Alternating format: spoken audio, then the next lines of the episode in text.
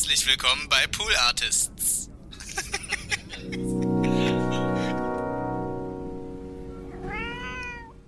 Und wir waren in der Silvesternacht noch die ganze Zeit in der Stadt unterwegs, wirklich wie so Hühner, denen man schon den Kopf abgeschlagen hat, sind wir in der U-Bahn in dieser Stadt rumgefahren und dann haben wir was weiß nicht, ob es klug war, wir haben was gemacht. Und zwar, da war eine Familie in der U-Bahn, Mutter, Vater und zwei Kinder, die waren offensichtlich auch Touristen in dieser Stadt. Und wir haben gedacht, okay, wir haben keinen Plan, wir kommen wahrscheinlich nirgendwo mehr rein, man hätte alles reservieren müssen. Wir machen jetzt einfach folgendes, wir schließen uns dieser Familie an, weil die wird ja jetzt wohl nicht in einen teuren Club gehen. Und dann sind wir einfach diese, mit ein bisschen Abstand, wie so richtig schlechte Kinderdetektive, wie die Pfefferkörner für 20-Jährige auf Alkohol, weil wir hatten schon vorgeglüht, sind wir mit, ach so, das muss ich noch dazu sagen, mit einer Flasche Wodka in einer Papiertüte, weil in den USA darfst du ja Alkohol nicht öffentlich transportieren, sind wir denen einfach auf Schritt und Tritt mit fünf Meter Abstand überall hin gefolgt. Und die sind dann am Times Square gelandet. Aber und ihr habt die gestalkt quasi. Also die wussten das gar nicht. Dass Nee, ihr wir, du sagst Stalking, ich sag, wir haben uns von ihnen inspirieren lassen in unserer Wegführung.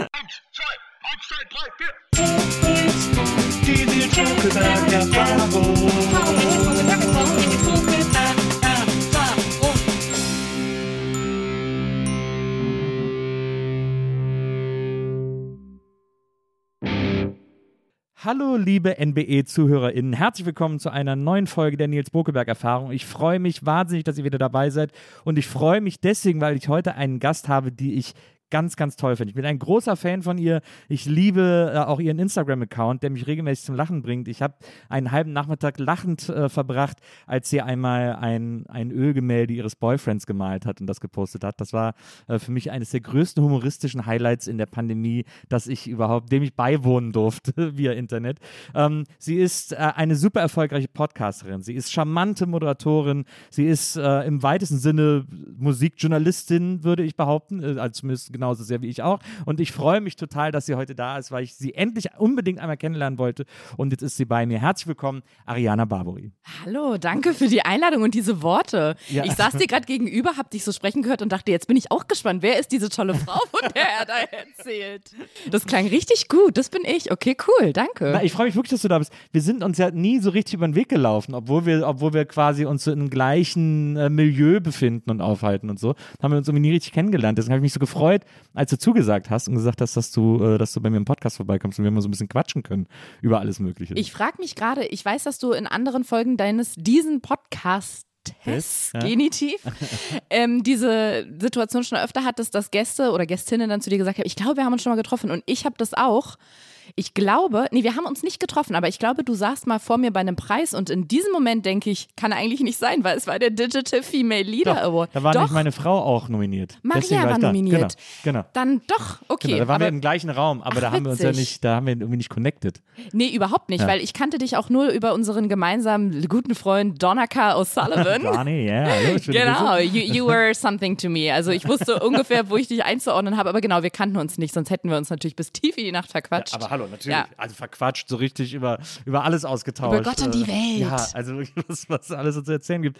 Du bist ja, du kommst aus Berlin, du bist so eine richtige äh, Berlinerin. Richtig. Richtig. Und äh, bist ja irgendwie so, ich finde das so interessant, diesen, diesen Weg, den du gegangen bist, vom, also es ist ja fast so ein bisschen klassisches Berliner Medienverhalten, äh, klassischer Berliner Medienweg, äh, dass man so übers Radio geht. Das ist, ich finde es so erstaunlich, Stimmt. was für ein Riesenmedium äh, Radio in Berlin schon immer gewesen ist und auch immer noch ist. Äh, das ist, habe ich habe immer das Gefühl, das ist größer als in jeder anderen deutschen Stadt irgendwie so. Also hier ist das so ein, so ein wichtiges Informationsmedium. Ich weiß gar nicht, ob es noch so ist, ehrlich gesagt. Damals war es so. Ich habe das Gefühl, ich habe diesen Break, ne, gibt's Break-Even als Negatives. Also da, wo Radio anfing, langsam nicht mehr so relevant zu sein. Ich habe das Gefühl, das war auch so ungefähr die Zeit, als ich Radio verlassen habe, weil ich dann auch gemerkt habe, krass, ich kann mit einer Insta-Story mehr Leute erreichen als äh, ZuhörerInnen bei dem letzten Sender, wo ich gearbeitet habe, in Ja. so einer Durchschnittsstunde. Deswegen weiß ich gar nicht, ob es jetzt noch so ist oder damals so war. Ich finde, es klingt so ein bisschen 80er oder 90er. Ich habe beim Radio angefangen und jetzt bin ich im Mediengame drin. Aber ja, dann bin ich diesen, ich bin den Berliner Weg gegangen. Ja. So wie das Hamburger Modell ist, so der Berliner Weg. Genau, also ja. das, das Hamburger Sie, wie ich gelernt habe. Das Hamburger Sie ist ja. Was ist das? äh, moin glaube- Moin oder was? Nee, das Hamburger Sie ist Vorname und Siezen. Ah, was hat das mit Hamburg zu tun? Das, ne, das nennt man einfach so. Das ist das sogenannte Hamburger Sie. Es gibt auch das bayerische Wir, habe ich dann gelesen. Ich habe es dann irgendwie mal gegoogelt. bayerische Wir. Na, das machen wir nicht. Also, Ah, das ja. ist halt äh, Ah, deswegen das bayerische stimmt. Wir. Stimmt. Ähm, und das Hamburger Sie. Es gibt auch noch ein Berliner, was war das Berlinerische nochmal? Also, es das Berliner Icke wahrscheinlich. Noch, ja, da gibt es irgendwie auch noch so eine Mhm. Variation. Äh, deswegen, äh, aber das Hamburger Sie, das fand ich, also das Vorname und Siezen, das ist Stimmt. wirklich ganz kaputt, finde Ja, ich. es ist auf jeden Fall Psycho. Psycho. Ja, äh, Ja. allerdings. Also beim, äh, äh, beim Radio angefangen, erstmal, achso, ich wollte gerade noch zum Setup äh, unserer Sendung. Äh, es ist ja immer wichtig, dass unsere Gäste sich so wohl wie möglich fühlen. Mhm. Äh, deswegen stellen wir ihnen immer Bilder hin von Menschen, die sie inspiriert haben, die sie interessant finden, die vielleicht auch sowas wie Vorbilder für sie waren oder sind. Und du hast mal erzählt, dass du, ähm, du hast ja so mit zehn, wie wir alle irgendwie am Kassettenrekorder so eigene Sendungen, eigene Radiosendungen aufgenommen und so. Wie das, glaube ich, so jeder, der dann irgendwas Moderatives macht, von sich erzählt. Das Ja, ist, ich hasse die Geschichte auch ehrlich gesagt. Von Die- jedem, so der sie erzählt. Ja, oder? und von mir selber auch. Hast, du- aber hast du es auch wirklich erlebt oder hast du gedacht, ah, das muss man. Nee, ich hab's echt. Also diese, ich hab so einen Fisher Price. Es gibt natürlich noch viele andere tolle Kassettenrekorder von Ha, jetzt sagst du Fisher Price, aber damals du was gesagt, das wäre ein Sony. Sony. My Du first hast Sony recht. gewesen. Nee, das war dumm von mir. Sony. Und zwar dieser, Das der, ja, der, der war, glaube ich, die Grundfarbe war rot und dann alle Komplementärfarben waren ein Genau, Knopf, so- also so Ja, ein genau. gelber Knopf, grüner und blauer Knopf. Und da Alles sehr ich rund. alles rund, Ja. genau. Und vor allem mit meiner Freundin Anna habe ich Radiosendungen aufgenommen. Wir haben uns dann wirklich in diesem Kinderzimmer auf den Boden gesetzt und wirklich aus dem Radio so Cheerleader aufgenommen oder keine Ahnung, was da damals alles lief. Vor, damals im, im Krieg, als wir noch Kinder waren. Und haben zwischendurch dann halt wirklich einfach Scheiße gelabert, würde man heutzutage dazu sagen. Und ich hasse die Geschichte deswegen, weil es ist halt wirklich so Klischee, Ja. diese, diese Story von Leuten, die irgendwann auf der Bühne stehen, so, ja, ich habe schon als Kind Radiosendung Ja, ja. aufgenommen, mit der Bürste vom Spiegel gesungen. Ja, aber it happened. es ist zwar ein Klischee, aber es ist ja so, ja, wie, ich- wie ich schon gesagt habe, es ist ja so allgemein, äh, also auftauchen, gerade in unserer Branche und bei Leuten, die so Sachen machen wie wir, dass das ja wahrscheinlich einfach tatsächlich so eine fr frühe Form von äh, äh, Moderation ist oder von der Lust auf Moderation oder irgendwie. Ja, sowas. irgendwo muss es herkommen. Ne? Also ich glaube, dass in den seltensten Fällen so sehr introvertierte Menschen irgendwann denken sie, ach, ich hätte eigentlich heute auch mal Bock vor 10.000 Menschen zu sprechen. äh, ab ins Olympiastadion. In zehn Minuten fährt der Bus. Ich glaube schon, dass es früh anfängt auch. Und ist halt auch Hassbegriff von mir, diese typischen Klassenclown-Kinder. Also nicht Ja. immer, Ja, ja. aber ich glaube häufig.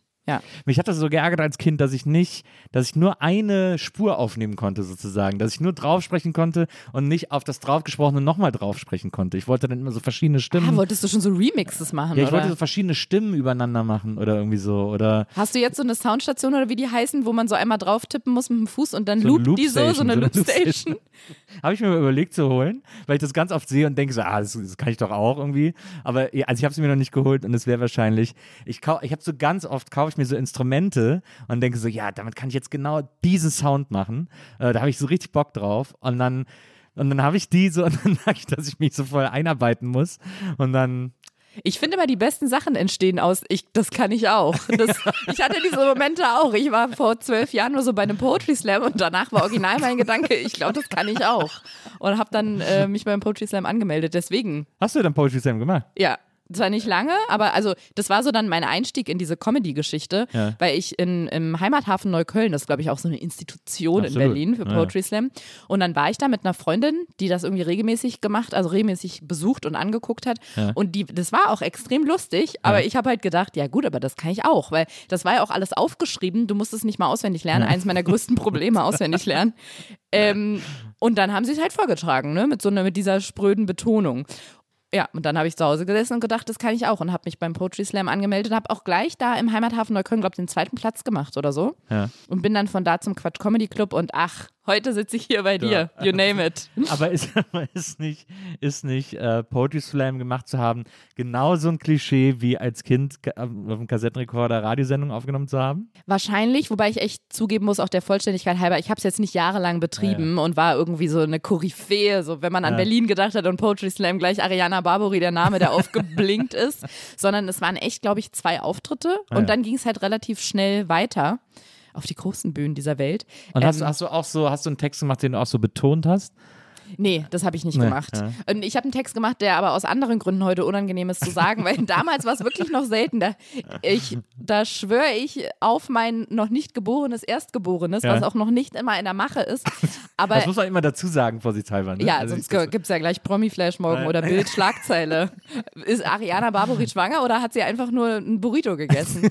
ähm, nee, aber äh, ja, wo kam ich jetzt her? Was äh, vom Poetry Slam, äh, Texte betonen. Ähm, Ach genau, ich ja. habe mein erster Text war über Facebook und das kannst Ah, du ja. ja jetzt gar nicht mehr sagen, Ja. weil erstens weiß niemand mehr, was Facebook ist, heißt ja auch mittlerweile gar nicht mehr Facebook und selbst nachdem ich das gemacht habe, so ein halbes dreiviertel Jahr später ging gefühlt so 80 Prozent der Comedy-Programme über Social Media. Ja. Da redet ja jetzt auch keiner mehr wirklich drüber. Das ist alles schon irgendwie jeder Witz dreimal gemacht. Hm. Aber damals, ich würde mich als revolutionär bezeichnen. Hast du gern, hast du, hattest du, äh, mochtest du deinen Facebook-Account, mochtest du diese Facebook-Zeit, als das, als das eine neue Sache war? Ich fand es total geil, ehrlich gesagt. Ja, am Anfang fand ich es auch geil. Ja. Irgendwann fand ich es halt skurril. Am Anfang, ja, es war irgendwie, mir hatte das mal eine Freundin gezeigt, weil ihr wiederum das irgendwie, ich glaube, ihr Cousin aus den USA und die hat mir erzählt, das benutzen alle. Ich fand es total bescheuert, als wir es noch nicht hatten, als es nur meine Freundin hatte.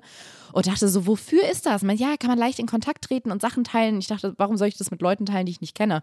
Und als es dann da war, dachte ich, geil, weil ich glaube, es war auch so mein erster Kanal, wo ich so, außer jetzt auf der Bühne zu stehen, so also Output so irgendwie an, gesendet unter. Leute bringen Ah, konnte. ja. Genau. Und so ein kleines Publikum sich so rangezüchtet ja, genau. hat. Die, die dann irgendwie zwischendurch die Mallorca-Bilder sich angucken mussten, aber dann konnte man auch so mal einen One-Liner raushauen und sich dann damit vier Likes schmücken. Das gab schon eine Zeit, in der ich das ganz gut fand, bis dann halt irgendwann gekippt ist, wissen Ja. wir alle, ne? Also, Klar. ja, klar. Aber das, aber, aber das ist, Been there, done that. ja, aber das ist crazy, weil ich hatte auch so eine Zeit, wo ich das, wo ich dachte, das ist das beste Medium der Welt. Also wo so, wo man dann auch so eine, so eine, so eine Community selber aufgebaut hat und dann hat man mit denen noch so witzige Gruppen gegründet und hat da irgendwie den halben Tag auf Facebook verbracht und sich irgendwie so Sachen geschrieben, die man so genial fand und auch so, und auch so, als dann plötzlich YouTube gab, man auch Videos tauschen konnte, äh, äh, wurde das plötzlich noch genialer, dass man sich gegenseitig den ganzen Tag Videos in die Timeline äh, gegenseitig gepostet hat und so. Das ist so, das ist so weird, wie, wie schnell sich das abgenutzt hat. Das Total. Aber ich war echt, muss ich sagen, am Anfang, bei jedem dieser Medien war ich so ein richtiger Boomer. Ja. Mir fällt nämlich gerade ein, als diese Facebook-Geschichte kam, gab es StudiVZ. Mhm. Das ist ja ein ähnliches System. Das eine ist halt ein bisschen internationaler und ich verrate jetzt nicht, welches von beiden. und ich fand es halt total bescheuert, weil ich dachte, ich habe doch StudiVZ, da sind Mhm. doch meine Freunde. Wozu brauche ich jetzt Facebook? Das heißt, das habe ich nicht verstanden. Da war ich so richtig ablehnend, so, wir haben doch die Zeitung, das altbewährte. Und bei YouTube war es ähnlich. Ich erinnere mich noch ganz genau, in welchem Raum in der Schule ich saß, als die Jungs sich so zusammengetan haben und über YouTube geredet haben, gesagt haben, da kann man ja halt Videos hochladen und dann kann man die teilen. Und ich habe es nicht verstanden. Und die, dann haben die so ein Video, glaube ich, von einem Hai-Angriff oder so. Ja. Und dann meinten die, guck, du gibst da zum Beispiel Hai ein oder Shark und dann findest du da Videos zu Haien. Und ich meinte, ja, aber was nützt mir das denn? Wozu? Ich war sehr viel dagegen, merke ich gerade. Das ist so eine Grundhaltung wohl von mir gewesen. Ja. Ja, du, hast halt, du hinterfragst halt das Leben. Das ist So ja, kann man's das auch ist ja nennen. eine sehr noble Einstellung. Genau, äh, in ja. Ich nehme. Dinge nicht einfach nur so hin. Nee, ne? eben, ne, ja, genau. Auch so Das Sachen wie eine Pandemie oder so. Nicht einfach immer nur die Sachen hinnehmen, Immer so ein kritischer hinterfragen. Blick. Wer Ja. hat sie denn Nutzen daraus? Ja, cui bono. So. Absolut. ähm, und äh, ne, okay, dann also, ähm, dann hast du sozusagen über diesen, über diesen Umweg, übers, äh, über Slam Poetry zur, ähm, zur Comedy gefunden. Ich springe heute einfach ein bisschen hin und her, weil das irgendwie, äh, ähm, weil ich das, äh, äh, weil so viele Sachen gibt, die ich irgendwie interessant finde. Du hast ja dann auch angefangen, äh, wie gesagt, du hast angefangen Comedy zu machen, hast auch angefangen so ein bisschen zu moderieren. Das kam natürlich auch durch diese Radiosachen zustande. Ich habe auf deiner Homepage hast du, die glaube ich auch nicht so häufig gepflegt wird, ehrlich gesagt. Also da ist noch, da wird noch zu einem Laufwettbewerb im Jahr 2020 aufgerufen, Wow. wo sich alle registrieren können. Meine Homepage ist echt wie Facebook kurz vor der Abschaltung. nee, wirklich. Also da steckt auch der gleiche Mensch dahinter. Mark Zuckerberg. Ganz genau. Ja. Ja, das glaube ich. Und, ähm, und da gibt es so ein Video äh, von so einem, da kann ich mich sogar noch erinnern, das muss hier bei, äh, bei KISS äh, in, in Berlin gewesen sein. So ein, da gab es so einen Moderationsmarathon mit Bushido. Da war, glaube ich, Oh ja. Bushido irgendwie ewig lang äh, in, der, ähm, in der Sendung irgendwie oder im Sender. Ähm, und dann kamst du dazu. Und der war so ein bisschen, er war ein bisschen müde, war ein bisschen launisch, möchte ich sagen.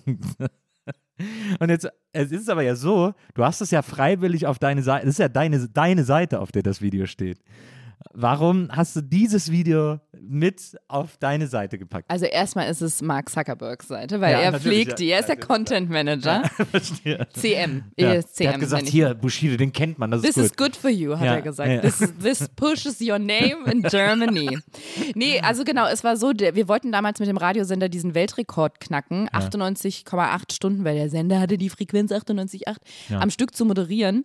Und dann haben die sich überlegt, wie kann man, ach nee, ich, ich glaube, Bushido war die ganze Zeit dabei, ne? Ich erinnere mich gar Ich nicht mehr. auch, ja, ja. Ne? Ja, ich Ja, glaube, ja. mein Kollege Tolga, der damals in der Morningshow war und Bushido, die sollten die 98 Stunden durchziehen und da sollte der zwischendurch, so wie äh, der König hat Laune, die Nutten sollen tanzen, kam dann so wechselndes Pro Unterhaltungsprogramm und ich war eine dieser Nutten.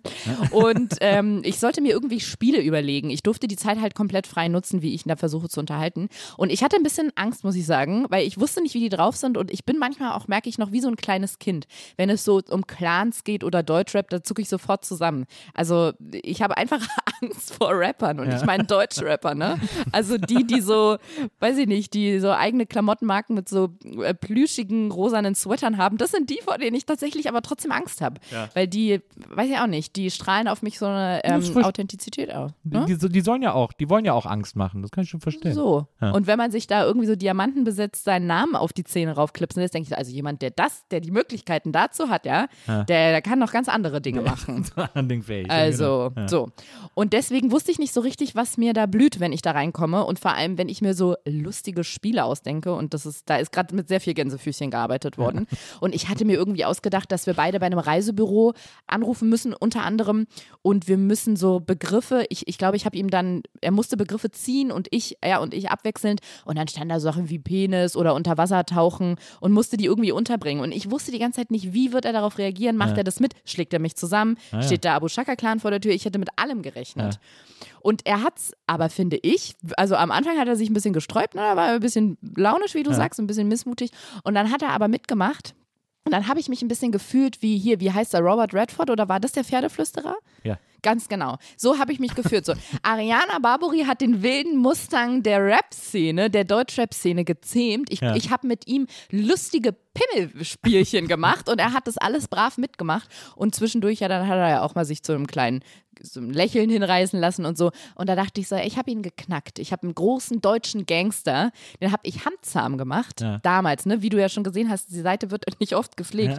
Und jetzt hat, also das ist ja wirklich krass, was innerhalb kurzer Zeit passiert. Jetzt im Jahr 2022, wenn du Bushido sagst, das ist ja Ganz andere Ecke. schwierig, Ja. schwierig. Und damals dachte ich aber noch, ja, ist ein Rapper, der ist cool. Und ich war mit ihm auf Augenhöhe. So. Wir, waren, wir waren per Hamburger Du oder sie. Ja, und dann habe ich das wohl irgendwann mal offensichtlich auf meine Seite gepackt und Mark Zuckerberg hat es nie runtergenommen. Ja. Der, Ja. Hat, der hat wahrscheinlich gedacht, es ist gut, wenn das da bleibt. Wahrscheinlich. Und ganz ehrlich, ich lasse es jetzt auch drauf, weil wenn diesen Podcast Menschen hören, und sehr viele Menschen hören ja diesen Podcast so, dann werden die vielleicht auf meine Seite gehen, um mal zu gucken, jetzt will ich mal, wir mitreden, worüber die sprechen. Und für die, für euch, die ihr das jetzt hört und die nachgucken, für euch lasse ich es drauf. Ja, das ist schön. Er, er, ich glaube, er sagt sogar selber äh, relativ am Anfang äh, äh, von eurem Gespräch, dass, also am Anfang ist es auch ein sehr großen äh, Anführungsstrichen äh, versehenes Gespräch. Äh, äh, da sagt er, glaube ich, irgendwann sagt er auch, dass du so eine Art Pferdeflüsterer bist. Das sagt er sogar echt? über dich, ja, ja.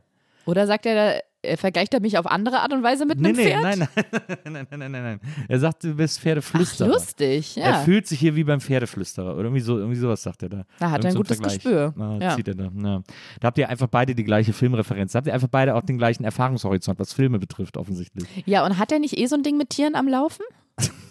Weiß ich gerade nicht mehr, aber mir, Ja, ich habe da sowas im. Hinterkopf. Ich weiß nur Sachen mit der Post, aber das ist. Ich glaube, wir müssen aber mittlerweile, der, der geht ja echt mit einem, einem juristischen Rundumschlag um, wenn man über ihn redet. Also ich glaube Ja. eh, dass sich de, der Name Bushido bald ähm, ausdekliniert hat in Ja. Deutschland. Aber jetzt würde ich an der Stelle gerne nochmal auch für dich, für uns beide sprechen. Das gerade war eine ironische Überziehung und nichts davon war satirisch. ernst gemeint. Und wir meinten auch, dass, äh, wir meinten zu großen Teilen auch das Fitnessstudio in, der, Sch- in, in, äh, in Köln. ja, In natürlich. Köln ein Fitnessstudio namens Bushido. Ist es ein Fitnessstudio? Wird da nicht so Kampfsportart betrieben? Kampfsport Ja, so jeglicher Art. wahrscheinlich. Ein so- so Dojo, Kurse wie wir so. coolen. Leute sagen. Ein Dojo. Stimmt, stimmt, das ist ein Dojo. Aber das ist, ich finde das so interessant, dass man, ich habe bei dir so das Gefühl, du hast ja auch, äh, du hast ja quasi, ähm, du hast mal irgendwo geschrieben, nach der Schule, dir war eigentlich schon klar, dass du sowas mit Moderation und solche Sachen machen willst. Und dann hat aber irgendwie äh, dein äh, Berufsberater oder Lehrer oder sonst wer gesagt, so, uh, uh, nee, nee, wir machen erstmal was ordentliches. Und äh, dann hast du äh, Werbetexterin gelernt äh, und da auch ein bisschen gearbeitet und so. Aber ich habe so das Gefühl, äh, dass, und das sind ja alles so Stationen aus deinem Leben, dass dir alles immer irgendwie passiert ist. Also, dass es nicht so den einen Riesenplan gab, ich will das jetzt und arbeite da so super straight drauf hin, sondern es ist immer alles irgendwie so, du hast immer irgendeinen Weg genommen und dann gab es doch immer 37 interessantere Abzweigungen, die du alle gleichzeitig gegangen bist und so. Das finde es, es ist doch irgendwie, das ist doch so faszinierend, dass das Leben so eine Mischkalkulation ist. Also ich glaube auch dieser Weg, den ich gegangen bin, ist so eine Mischkalkulation aus, wie du sagst, so ein bisschen Zufall und Abzweigung nehmen, Ja. aber auch schon einem also ich hatte einen Plan, ich wusste nur nicht, wie der lautet, muss ich tatsächlich sagen. Also der Plan war, irgendwas machen, womit ich Leute unterhalte und Ja. im besten Fall auf einer Bühne stehe, auf jeden Fall aber vor irgendeiner Art Mikro. Ob der Stecker jetzt am Ende vom Mikro beim Radio angeschlossen ist, beim Fernsehen oder irgendwie auf einer Live-Bühne, das wusste ich nicht so richtig, aber ich muss ganz ehrlich sagen, es waren die 90er. Nee, okay, so lange ist nicht her, aber ich habe 2007 mein Abi gemacht Ja. und das war wirklich so. Bei der Berufsberatung hast du so einen Katalog in die Hand gedrückt bekommen mit, ich glaube, 1800 Seiten. Da stand jeder Beruf drauf und drin, den es gibt.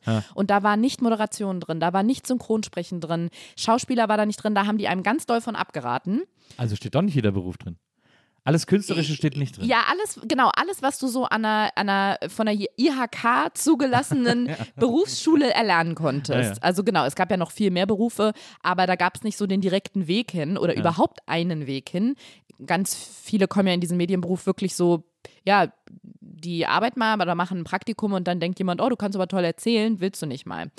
Und genau, mir wurde von diesem Berufsberater, wir mussten alle diese Berufsberatung machen im Rahmen des Abiturs und mir wurde von dem ganz stringent davon abgeraten, irgendwas in Richtung Bühne zu machen, weil er immer gesagt hat, das ist eine brotlose Kunst. Also da kann man nicht sagen, wie ich da durchkomme und wie ich mich finanzieren kann. Und ich hatte halt immer nur diesen, diesen Wunsch im Hinterkopf, ja, irgendwas auf einer Bühne zu machen. Und dieses Werbetexten, das war für mich wie so ein bisschen der Eintritt, um so mich erstmal zu orientieren, weil es war grob gefasst Medienbranche. Also mittlerweile Ja, ja, weiß ich sehr grob gefasst. Aber ich dachte so, ja, wenn man Spots macht fürs Fernsehen, ist ja Fernsehen, da will ich ja hin. Ja, ja. Das ist ungefähr so, wie wenn du Urlaub im Hotel machen willst und dann sagst, ich, ich jobbe mal im Hotel. Da bin ich ja schon mal im Hotel. Ich wollte ja Urlaub machen. Und aber ich bin dann von der Werbeagentur sehr schnell in die richtige Richtung gekommen, weil mein damaliger Chef gesagt hat, ey, beim Radio wärst du doch gut aufgehoben und wir, wir buchen ja immer die Spots für unsere Kunden beim Radio. Mach da doch mal ein Praktikum. Zufälligerweise war der Radiosender nur eine, eine Etage höher in diesem Gebäude. ja. Ähm, der Berliner Rundfunk war das damals. Berliner Rundfunk 91,4. Gibt's den noch? Den gibt's noch. Ja. Ist eine so Institution ein in Berlin. Schlagersender, aber doch. äh, Nee, oder? Schlager nicht. Das Nee. ja- habe ich strikt, das geht gegen meine Religion. Also nee, Schlager wirklich, wirklich nicht. Jetzt hört's auf. Was ist denn also, so der Schlagersender in Berlin eigentlich? Ja, der heißt irgendwie Schlager-Hit, Schlagerradio 88, 77 Schlager. In München im- 88, 8 Schlagerradio. nee, es gibt einen Schla Schlagersender, aber ich weiß gerade nicht, wie der Ja, es heißt. gibt auch so einen ja, aber du hast recht. Ja, ja. Aber nee, das ging nur wirklich, also beim Berliner Rundfunk war ja das Tolle. Ich bin ja auch so musikalisch oft in den 70ern, 80ern hängen geblieben, also kopfmäßig. Und Elton John, aber äh, Phil Collins, das sind so die, die Ja, okay. Lieder, die die da spielen. Das habe ich ja geliebt, da bin ich ja aufgegangen. Meine, ich habe ja eine alte Seele. Ich bin ja wie ein tausend Jahre alter Baum im Körper eines mittelalten Baums. Und da habe ich, da, da wurde ich wirklich mit offenen Zweigen empfangen, weil das wirklich, also in der Musik habe ich mich sehr wiedergefunden. Auch wenn mein Chef dort mich immer ähm, dazu angehalten hat, ganz langsam zu sprechen, weil er meinte, wenn ich langsam spreche und vor allem mit so ein bisschen Bedacht, wird meine Stimme auf einmal ganz tief und vor allem sehr seriös. Ja. Und so komme ich mit meinen 20 Lenzen ungefähr an die Authentizität der 40-Jährigen dort ran. Oh. Weil die hatten natürlich alle, waren etwas fortgeschritteneren Alters als ich und haben dann am Wochenende irgendwie in ihrer Sendung in den Veranstaltungstipps so das Kürbisfest in der Akazienstraße. In der Akazienstraße, da bin ich vielleicht Raven gegangen, aber bestimmt nicht aufs Kürbisfest. Und damit man mir das aber nicht gleich anhört, hat er versucht, so ein bisschen, da habe ich auch Sprechtraining bekommen jede Ah ja. Woche, genau, dass ich so ein bisschen gesetzter spreche und man nicht gleich so das Berghain aus meiner Stimme raushört. Und da habe ich dann die ganz klassische Moderatorenausbildung gemacht. Und dann hast du aber recht, der Rest so mit Bühne und Poetry Slam und Comedy, das hat sich dann immer so dazu ergeben. Aber ich habe das alles sehr dankbar angenommen, weil ich ja eh nicht wusste, wo genau will ich am Ende hin. Hauptsache Mikrobühne und irgendjemand lacht am Ende. Ja. Auch wenn sie über mich lachen, oder aber also Ja, genau, Hauptsache es wird gelacht. Ja. Und genau, deswegen ist es aber, ich würde nicht sagen, dass alles so zufällig ist, weil mir wurde damals zum Beispiel auch sehr oft sehr nahegelegt, dass beim Radio die, die, ja, die Sendung mit den besten Einschaltquoten halt die Morningshow ist. Mhm. Weil die meisten Leute hören halt morgens auf dem Weg zur Arbeit oder beim Aufstehen Radio, so wie sie um 20.15 Uhr Fernsehen. Ja. Das ist also die Primetime beim Radio. Und als ich dann das Angebot bekommen habe, die Morningshow zu machen, ich glaube, ich habe ähm, ja genau, meine Ausbildung habe ich in der Morningshow gemacht und dann habe ich insgesamt vier oder fünf Jahre in, sowohl in Frankfurt als auch in Berlin Morningshow moderiert. Ja. Und das habe ich tatsächlich nur gemacht, um auf diesem Berufszweig weiterzukommen. Also das habe ich jetzt nicht gemacht, weil ich es mega geil fand, um 3.30 Uhr aufzustehen. Das war die Hölle für mich. Wie alle anderen Morningshow-Moderatoren eigentlich. Ja, Ja, ja. also, aber es ist wirklich, ich bin kein Morgenmensch. Ich glaube, es gibt auch Leute, die sagen, ja, ich finde es auch kacke, aber es ist schon okay. Nee, der Tag fängt für mich so um 9 Uhr normalerweise an und da war die Morningshow fast zu Ende und das habe ich nur fünf Jahre durchgezogen, weil ich wusste, das wird mich weiterbringen. Ja. Das heißt, ganz Schon als Schoß bewusster Karrieremove, Ja? Ja, ja, genau. klar. Ja, habe ich schon auch hart für gearbeitet. Ja, ja. Ne, Das will ich auch überhaupt nicht in Abrede stellen. Also du machst ja auch äh, die Dinge, die du, die du machst, die machst du ja auch immer richtig und du ziehst ja auch immer durch und die machst du ja auch immer sehr äh, professionell und sehr, sehr gut. Aber so dieses, ich habe manchmal das Gefühl, und mir geht es ja bei mir selber auch so, dass man das Gefühl hat, man landet dann in diesem äh, irgendwas mit Medienbereich äh, irgendwie. Ja. und dann stolpern wir da alle so, ein- so ein bisschen, ein bisschen stochern im Nebel irgendwie. Und jeder findet so seine Nische oder findet so den Ort, an dem er irgendwie wirken kann, aber es ist ganz oft so ein, ich weiß überhaupt nicht, wo das hier gerade lang geht, irgendwie so und dann guckt man einfach mal, was passiert, so ein bisschen treiben lassen und so. Das stimmt. Das liegt, glaube ich, aber auch daran, dass es halt, wie du schon gesagt hast, auch nicht so diesen einen Weg dahin gibt. Mhm. Ne? Also wenn du Juristin oder Jurist werden willst, dann studierst du Jura. Und wenn Ja. du irgendwie in, in der Charité in der Notaufnahme arbeiten und da Leute operieren willst, dann studierst, du halt du Medizin. Notaufnahme, ja. ja, dann studierst du Notaufnahme.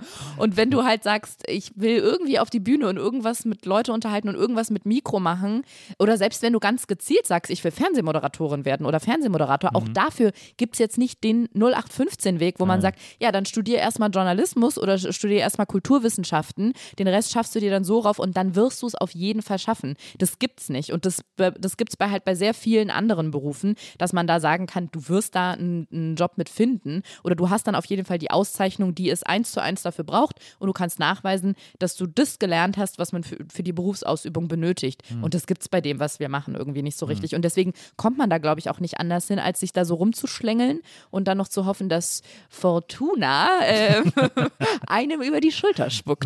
Das, äh, das stimmt.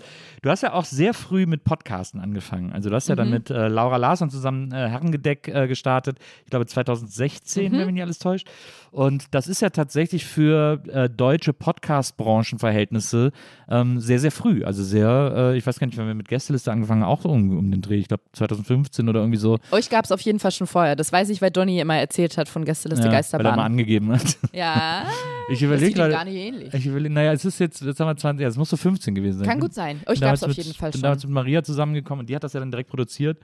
Und ja, dann war es so 2015, also ein Jahr vorher. Aber wie, das war ja alles noch sehr früh. Also dieser große Podcast-Boom, der kam ja erst so vor zwei, drei Jahren. Äh, und ähm, da, und ihr habt ja jetzt sogar schon wieder aufgehört äh, mit, mit Herrengedeck und habt irgendwie nach fünf Jahren äh, gesagt, äh, das war's erstmal. Ähm, es ist ja so ein bisschen, ihr habt ja auch gesagt, wenn es am schönsten ist, soll man aufhören, ist dieser klassische Spruch. Aber äh, stimmt das denn auch wirklich oder deckst du jetzt hier auf, dass ihr euch in äh, größtem Streit getrennt habt, weil ihr euch nicht mehr sehen konntet und euch nicht mehr ertragen habt und euch tierisch auf die Ketten gegangen seid? Ja, unsere Strategie ist, diese Tic-Tac-Toe-Pressekonferenz nachzuspielen und dafür brauchten wir erstmal die, das Setting und die Rampe. Nee, ich glaube, es wäre so Augenwischerei zu sagen, ja, ich würde das immer machen, wenn es am schönsten ist, aufzuhören. Bei jedem Projekt. Wenn ich jetzt eine riesen Fernsehshow angeboten Ja. bekomme und ich moderiere die und es ist richtig geil, dann würde ich sagen, wisst ihr was, Leute?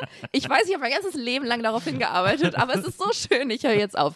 Ich glaube, das würde ich nicht immer machen, aber es sind so ein bisschen zwei oder sogar drei Dinge zusammengekommen, aber die größten sind, glaube ich, zwei Dinge. Einmal dieses, dass es halt sehr gut lief, also so für uns, unsere Verhältnisse und dafür, dass wir Frauen in der Comedy sind, lief es halt einfach sehr, sehr gut.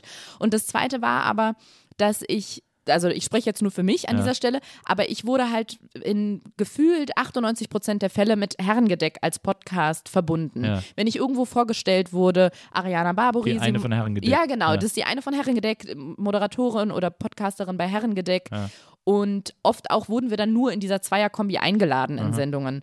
Und ich habe irgendwann, also Herrengedeck war ja auch ein großer Teil von mir und war ein ganz entscheidender Punkt, der mich dahin gebracht hat, wo ich jetzt bin. Hier bei dir an diesem wunderschönen Eichen, Eichentisch. Finally. Finally. Aber ich glaube, dass es bei Dingen, die so ganz viel Präsenz im Leben haben, man an, irgendwann automatisch an den Punkt kommt, wo man sich fragt, möchte ich mich so zu 100 Prozent und komplett damit identifizieren? Ja. Und ich hatte das Gefühl, dass ich so sehr damit gesehen werde, dass auch ich mich fast nur noch damit sehe. Ich war gefühlt nur noch Herrengedeck und alles andere lief nebenbei. Dass ich mit Sendern in Gesprächen war über eine eigene Late Night und eine Fernsehsendung und so, das war, war, war gefühlt so auf Platz zwei der Prioritätenliste. Und Natürlich war dieser, der, der Podcast an sich ein Riesenabschnitt und ein mega wichtiger Abschnitt in meinem Leben, aber ich wollte nicht für immer da stehen bleiben. Also, Ja. und ich hatte das Gefühl, ich komme von da nicht mehr weg. Einfach weil wir damit so in Anführungsstrichen groß geworden sind. Und jetzt werde ich für immer, also damit verknüpft. Und ich hatte dann das Gefühl, ich komme da nur weg von, wenn ich eine ganz deutliche Zäsur, also wirklich einen deutlichen Cut mache und sage, ich mache jetzt erstmal was anderes. Aber ich habe mich damit gar nicht wirklich gegen Herrengedeck ge- entschieden. Das klingt dann immer so hart, aber mehr dafür auch alleine gesehen zu werden. Und klar habe ich jetzt mit Till Reiners den neuen Podcast, aber ich, ich starte ja jetzt woanders als 2016. Naja. Und das war so der Grund. Da kamen so zwei, drei Sachen zusammen, aber das, die, die beiden größten und wichtigsten Punkte, die zu dieser Entscheidung geführt haben, waren diese. Ja, verstehe. Äh, Till Reiners, Stichwort Till Reiners, ihr habt jetzt einen Podcast zusammen, Mhm. äh, gerade gestartet, der heißt Endlich normale Leute. Äh, und äh, es ist ja so ein bisschen, äh, Herrengedeck war ja äh, in den letzten Jahren Spotify Exclusive. Till Reiners hatte mit Jokes einen Spotify Exclusive Podcast. Und diese beiden ehemaligen Spotify Exclusive PodcasterInnen haben sich getroffen, um gemeinsam einen neuen Podcast zu starten, der dann endlich normale Leute heißt. Ähm, erstmal äh, zum äh, groben Inhalt. Worum geht's bei endlich normale Leute? Ja, also wir werden da ja von 7 One unterstützt Ja. als Produktion quasi, die dahinter steckt. Und die haben sich so einen tollen Pressetext ausgedacht. Und ich habe mir so eine coole Caption für ein Instagram-Posting Ja, ja, ausgedacht. eben, ja. und Till hat am gleichen Tag was gepostet und hat geschrieben, Leute, jetzt mal ganz ehrlich, könnt jetzt hier groß rumschwafeln, aber wir wissen alle, es ist ein Laber-Podcast. Und genau das machen wir. Und ganz ehrlich, können es eigentlich nicht besser sagen, weil dieses ganze drumherum gerede, ja, also wir haben uns gedacht, wir sprechen mal über unsere Beobachtung, wie skurril Menschen sind und was die so für Angewohnheiten haben. Ja, machen wir, aber am Ende, glaube ich, können die meisten Leute am meisten damit anfangen, wenn man sagt, es ist ein Ja. Laber-Podcast. Ja. Es ist ja wirklich, es ist ja, und es ist so lustig, weil diese, diese Beschreibung, gerade der Pressetext, äh, wie du sagst, wo steht, dass wir, wir beobachten Menschen und sprechen darüber, das ist ja alles die Definition von Laber-Podcast. Richtig, aber nochmal in neue Worte gegossen. Ja, ja, jetzt. absolut. So ein bisschen, ein bisschen äh, nobler formuliert. Ein bisschen auch so für die Eltern formuliert, dass sie, äh, genau. dass die denken, man macht was ordentliches. Aber äh, Till, äh, ja eben ein, ein großer Comedian äh, und du auch aus der Comedy kommend ähm, und aus dem Podcasten kommend, äh, sprecht da tatsächlich über Beobachtungen, über alles mögliche, was dir gerade einfällt.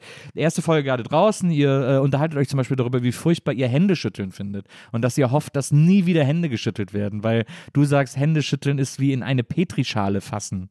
Äh, das hat mich entsetzt. Händeschütteln ist doch toll. Dieses, es ist doch, das ist doch eine Pose, dass, dass jetzt plötzlich alle sagen, äh, hoffentlich müssen wir nie wieder Hände schütteln. Das ist doch, das stimmt doch gar nicht. Hände schütteln ist doch gut. Also ich muss sagen, es war ja Tills Anliegen, darüber zu sprechen. Das äh, nimmt einen großen Raum ein bei ihm, Ja. dieses Thema und auch diese Aversion. Ja. Aber als er das angesprochen hat, habe ich gemerkt, stimmt, ich war während der Pandemie oft sehr, sehr dankbar darüber, dass man einfach nur noch sich so eine Faust gegeben hat oder so die Ellenbogen aneinander geschlagen oder wenn man super uncool ist, so diese Füße, wie so zwei Fußballer, die so einen Ball luppen wollen. Und ich muss sagen, es gibt ganz, also Leute, die ich kenne oder die, wo ich denke so, ja, das ist jemand, dem würde ich mich jetzt vielleicht auch Mhm. auf den Schoß setzen. Da gebe ich auch gerne eine Hand. Aber kennst du das nicht, dass einem Leute gegenüberstehen, sagen wir so ein schmieriger Bankberater. Ja. Gibt natürlich auch sch schmierige Bankberaterinnen, ist Absolut. ja ganz klar. Gibt ne? auch unschmierige Bankangestellte. Ja, Also, natürlich, auch aber wir nehmen jetzt mal die Schmierigen. Ja. Und er sagt, ähm, ja, äh, schön, dass Sie da sind, äh, kommen, Sie- kommen Sie doch her und gibt dir so die Hand. Ja. Und dann hat er vielleicht noch so eine, so eine, so eine leicht schwitzige Hand und auf, dem, auf seinem Schreibtisch ist irgendwie so eine Tupperdose offen, da ist so ein Eibrot drin und Ja. du siehst, das hatte er heute definitiv schon dreimal in der Hand. Ja. Dann sehe ich zum Beispiel ganz oft Leute von der Toilette kommen, die sich definitiv nicht die Hände danach gewaschen haben, weil die Zeit zwischen Spülung und also Verlassen dieser. Toilettenkapsel viel zu kurz Ja. war. Und dann geben die einem die Hand und man denkt, okay, du warst so schnell, deine Hände müssen jetzt noch leicht feucht sein, so vom Händewaschen. Und die sind einfach furztrocken. Und du weißt, da hat keine Hygienemaßnahme gerade stattgefunden. und das habe ich ganz oft, diesen Moment, dass ich denke, okay, das muss nicht sein. Und dann habe ich jetzt auch so ein inneres Verlangen, mir die Hände zu waschen oder zu desinfizieren. Ja. Das ist, ist ein Affront. Wenn du vor jemandem, du, stell dir mal vor, du gibst jemandem die Hand, schüttelst die Hand und danach guckst du dich so suchend um nach so einem Desinfektionsspender und lässt ja erstmal dreimal auf die Hände sprühen, weiß die Person ja auch ganz genau, das ist jetzt nur geschuldet, weil ihr beide gerade eure Körper kurzzeitig habt berühren lassen. Ja. Das heißt, es ist auch unangenehm. Und wie umgeht man das richtig? Man lässt dieses Händeschütteln einfach. Aber das, ich finde, das Händeschütteln ist auch so eine, ist auch so eine vertrauensbildende Maßnahme. Das ist doch sowas, man, man schüttelt so die Hände, weil man so einen Vertrag besiegelt irgendwie. Oder und, und wenn man sich zur Begrüßung die Hände schüttelt, ist es halt der Vertrag des äh, Grußes oder des sich kennenlernens oder so. Das ist doch irgendwie eine, das ist doch eine interessante, äh, äh, ja, äh, fast antike Geste, die man da, die man da zelebriert. Ich, die Symbolik dahinter sehe ich, da gebe ich Ja. dir auch total recht. Ich Ja. finde es ja auch äh, krass, dass in Deutschland darf man, glaube ich, bestimmte Verträge oder zu einem bestimmten Teil kannst du per Handschlag, Handschlag. glaube ich, abschließen. Ah, ja. Ne? Also wenn Ich glaube, mündlich, jeden Vertrag, ehrlich gesagt. Ich glaube auch, wenn mündlich was zugesichert wurde und man gibt sich die Hand drauf, ist doch eigentlich absurd, ne? Dass du per Handschlag besiegeln kannst, ja, das ist so. Wenn du die Zusage für ein Haus bekommen hast und ihr habt euch die Hand drauf gegeben, ist es in Deutschland, glaube ich, rechtsgültig. Also das stimmt, da gebe ich dir recht, diese antike Symbolik, die sehe und schätze ich auch sehr. Was ich nicht so schätze, ist halt in dem Moment der Austausch von diesem, ich kann es dir nicht beschreiben. Weißt du, womit ich gar kein Problem hätte, wenn man dabei Handschuhe tragen würde? Diese dünnen Gummihandschuhe. Diese Fäustlinge. Oder Fäustlinge meinetwegen, auch aus Wolle finde ich noch angenehmer, Ja. weil die Haptik von Gummihandschuhen ist jetzt auch nicht so geil. Ja, die, bisschen, die hat immer so was Serienkillermäßiges. Ja, irgendwie schon. Aber ganz ehrlich, vielleicht kannst du es dir so vorstellen. Hände geben ist für mich fast so, als würde ich dir den Finger kurz in den Mund auf die Zunge legen. So, also es ist so. Das es ist, kann aber sexy sein. Ja, aber da, ich möchte dann aussuchen, bei wem ich das mache. Ja, ja, Ja, natürlich. und ja, dann ja, kriegt man nämlich ein Problem. Weil wenn, wenn man dann sagt, okay, das ist wieder gesellschaftlicher Konsens, wir geben uns alle die Hand, Mhm. dann stehe ich jemandem gegenüber und sag, ich würde mir kurz mein Fäustling anziehen, weiß die Person, ja. Ach so, interessant, sie hat wohl was gegen mich. Ja, und wenn es dann vielleicht äh, eine Bankberaterin oder ein Verkäufer, Verkäuferin ist, dann zieht die mich vielleicht über den Tisch oder eher, weil ich den Fäustling angezogen habe. Ist doch blöd. Ist doch einfach blöd. Ja. Ich habe mal, ich erinnere mich immer an so eine Doku oder so einen Bericht, den ich vor Jahren gesehen habe über den über einen Käsemarkt in Holland, wo Mhm. die dann immer so äh, verhandeln über die Käseräder äh, und da und bei den Verhandlungen werden immer Preise gesagt und die schlagen immer die Hand so lange weg, bis der Preis okay ist und dann greifen sie sie. Und das geht aber so ganz schnell. Okay. Der wird dann so tipp, tipp, tipp, tipp und dann zack eingeschlagen. Das dann der Preis äh, gilt dann, bei, bei dem er eingeschlagen hat. Das finde ich auch interessant. Und das ist ja aber ja natürlich auch, jetzt habe ich nicht gesehen, ob das, ob die in, ob in der Pandemie auch noch Käse gehandelt wird. Weil das ja, das ist ja schwierig. Also da muss entweder andauernd desinfiziert werden. Also ich habe mir auch völlig dieses Hände desinfizieren angewöhnt, weil ich habe jetzt immer so ein kleines Sprüh, ein kleines Sprüh-Desinfektionsspray in der Tasche, das irgendwie auch gut riecht, äh, mit dem ich wirklich nach jeder Bahnfahrt und nach jedem Supermarktbesuch mir irgendwie die Hände desinfiziere. Ähm, was ich aber ganz schwierig finde, ist, dass ja ganz viele Läden am Eingang Desinfektionsmittel stehen haben und die sind oft von sehr minderer Qualität. Und ganz schlimm finde ich, wenn man in Läden kommt und seine Hände unter dieses Desinfektionsding hält und dann kommt erstmal so ein Superschwall daraus, den man nicht steuern kann. Und dann gibt es manchmal so Desinfektionsmittel, das sogar klebrig ist. Und dann I, oder das stinkt. Es gibt so eins, Ja. das stinkt ganz doll. Das ist wirklich widerlich. Oh, da ist mir schon durch die Maske fast, da habe ich mir in die Maske reingebrochen. Weil wirklich, es gibt so eine Firma, ich weiß nicht, welche das ist, ist so leicht gelig und ich Ja. glaube, das ist auch das, was, was klebt. Ja. Und das stinkt widerlich. Das, ich kann das gar nicht beschreiben, was das ist, sondern ich weiß, es ist einfach ekelhaft. Es ist wirklich ekelhaft. Aber vielleicht hilft dir das noch als Vergleich. Es gibt doch auch viele Kulturen, wo man sich so, auch Leuten, die man jetzt noch nicht so gut kennt, zur Begrüßung so Küsschen an die Wange gibt. Ja. Ja, so fühlt sich für mich Hände äh, schütteln an. Das ist irgendwie so eine Grenze, die da überschritten wird. Okay, dann ist also quasi äh, Küsschen auf die Wange für dich noch schlimmer, oder? Also ja, Küsschen wenn ich links, die Person nicht kenne, natürlich. So nah will ich doch nicht Ja, jemandem aber so die kommen. Holländer, das ist doch immer, ich glaube, drei, drei, oder die Franzosen ist auch immer äh, links, rechts, links oder so. Also drei. Ach äh, so, drei und alles, was die aus. Frankreich kommt, ist natürlich gut, ne? Nee, nicht alles, aber, aber, die, aber die französische äh, Lebenslust, das Savoir-vivre, das lässt Das Baguette, der Eiffelturm. Das ist doch, das ist doch eine tolle Kultur, die es da gibt. Ja, Die, also dieses Bussi, diese Bussi-Bussi-Sache ist auch nichts für dich. Ich Ja, da bist du zu Berlin für. Da bist du zu Berlin für. Oh. Da bist du so tough. Berliner sind ja so tough. Menschen, die in Berlin Mhm. aufgewachsen sind, sind alle wahnsinnig tough. Das finde ich ganz schwierig auch, weil ich würde mich zum Beispiel gar nicht als tough bezeichnen. zumindest nicht innerlich. Ja. Es sei denn, du meinst die Sendung, mit der bin ich aufgewachsen. Aber nee, ja. Du bist die Sendung tough. ich bin die Sendung tough, auch so niveaumäßig, du bist auch gesagt. Galileo für mich so ein bisschen. Echt? Minus Jumbo Schreiner natürlich. Aber, ähm, Aber da, damit kann ich mich, glaube ich, identifizieren. Die machen, die testen tolle Sachen. Im so jeden Sommer mindestens drei Wasserrutschen, dann äh, immer, wirklich einmal im Jahr, das steht bei denen auf der Agenda. Ich wäre so gerne mal bei so einem Brainstorming dabei. Lassen Sie eine Melone vom Hochhaus fallen, um Oh zu ja, gucken, ob ein Kopf zerplatzen würde, wenn der aus 80 Metern Höhe auf eine Straße runterfällt. Deswegen. hattest, du ähm, schon, hattest du jemals eine Idee für eine Story für Galileo, wo du gedacht hast, das müsste Galileo mal machen? Nee, ich glaube nicht, ehrlich gesagt. Ich würde mich da von den verrückten Köpfen, vom verrückten Dojo Galileo mitreißen lassen, wenn ich da mal die Chance zu hätte. Ja. Weil ich habe immer gedacht, eine Geschichte, die ich gerne sehen würde bei Galileo, wäre, wie wird eigentlich ein Kran gebaut?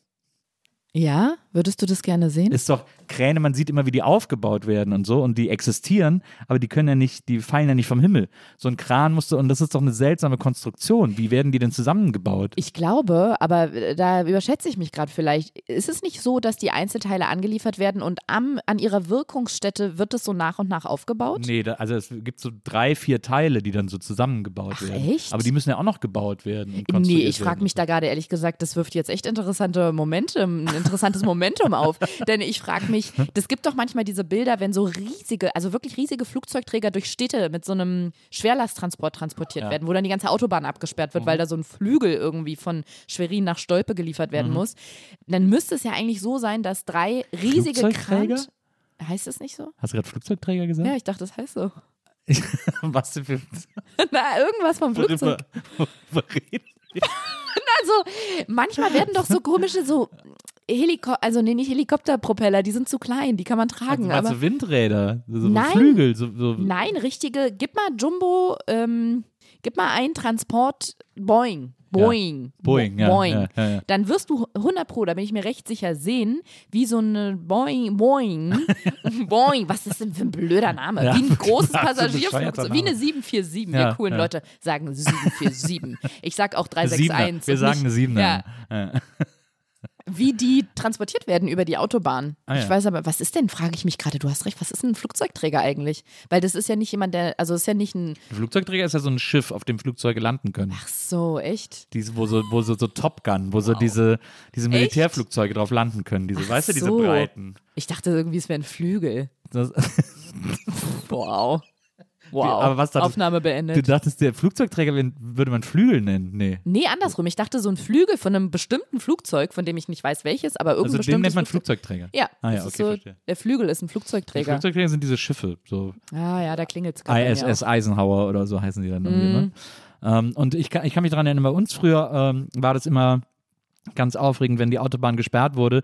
Da wurden dann Schaufelradbagger nachts transportiert, weil nachts auf der Autobahn nicht so viel los ist. Manchmal mussten die die Autobahn so passieren. Die sind ja riesig, das sind ja wahnsinnig riesige Dinger. Die sind fast so groß wie ein Flugzeugträger. Ja, auf jeden Fall. Und die, da musste dann, da war dann so Schwerlasttransport auf der Autobahn, äh, die dann so auch wirklich im Schneckentempo da irgendwie langgezogen wurden, weil die so groß und schwer sind. So, und bei, ich würde, hätte jetzt vermutet, dass drei von diesen Teilen, drei Kran-Einzelteile, f- wie so ein Schwerlasttransport irgendwo hin transportiert werden, dann zusammengefügt werden. Und in dem Moment merke ich, dann müssten ja zum Beispiel in einer Stadt wie Berlin, die besteht ja, fast nur aus Baustellen, aus Baustellen und Clubs. Ja.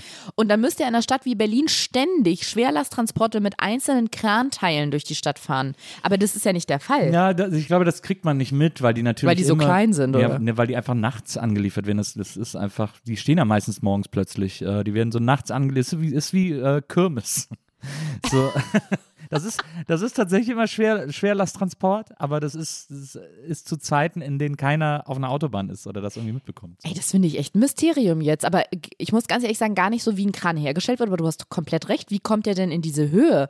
Weil ich auch gerade dachte, das ist jetzt so Henne oder Huhn oder Ei, was war vorher da? Habe ich gerade so überlegt, naja, wenn man so eine Art Hebebühne hätte oder was, was so groß ist wie der Kran, dann kann man ja immer so stückweise draufbauen. Und dann habe ich mich gefragt, was ist denn so groß wie der Kran? Ein anderer Kran. Ach krass, und wie wurde der aufgebaut? Aufgebaut. Also es ist schon, ist nicht ganz uninteressant, was du hier ähm, Ja, es mitbringst. Gibt, es gibt so eine Hydraulik, glaube ich, oft bei diesen Kränen, die dafür sorgen, dass sozusagen der, der, äh, die, die stehende Achse schon mal aufgestellt wird und dann diese oben, diese querhängende Achse, die wird dann da so drauf gehieft und oben so, dann so hochgeklappt quasi und dann so eingerastet im Grunde genommen. Mhm. ja, also, was ich bei so kleineren Hebebühnen oder Kr Krän Krans, Kränen, Kränen. Kränen, Ja. Krä Krän, Kränä. Kränä, Kr- Kranae, was ich bei kleineren Kranae manchmal sehe, das wirst du auch kennen, ist so ein riesen Brummi, sage ich jetzt mal. So ein Ja. LKW fährt irgendwo hin, Ja. dann hält der und dann kommt mit so hydraulischen, aus so hydraulischen Achsen, nenne ich jetzt einfach mal, aber Okay. ich denke auch Flugzeugträger sind Flügel.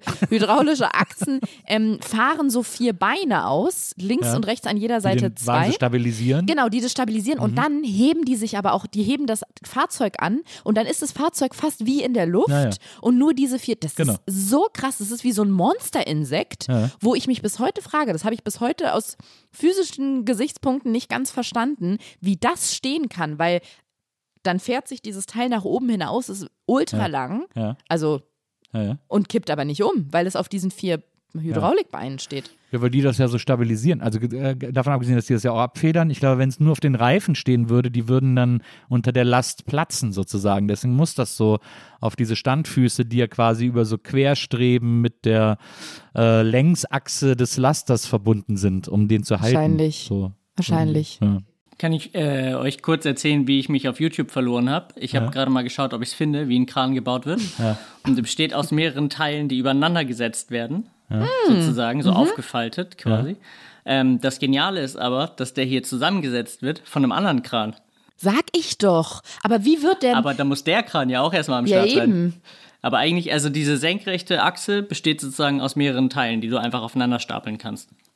Also müssen eigentlich auf der Welt immer eine Anzahl X Kräne stehen. Ey, weißt, und weißt du was? Er muss immer um die Welt fahren und die alle aufbauen. Und ich bin mir relativ sicher, man könnte eine Art Kranstammbaum machen und dann gucken, wer die Eltern waren von dem einen Kran. Zum Beispiel der, der gerade in Mitte steht, der wurde hochgezogen von dem, der aus Friedrichshain kommt, von der Baustelle letzte Woche. Und der wiederum, da ist witzigerweise auch der Kran beteiligt, der maßgeblich beim BER ganz von Anfang an stand. Das ist quasi der Vater davon. Ja. Ich sage jetzt nur Vater, weil der Kran. Klar. Könnte Ja, ja, natürlich auch eine Mutter sein, natürlich. aber Ja, ja. so.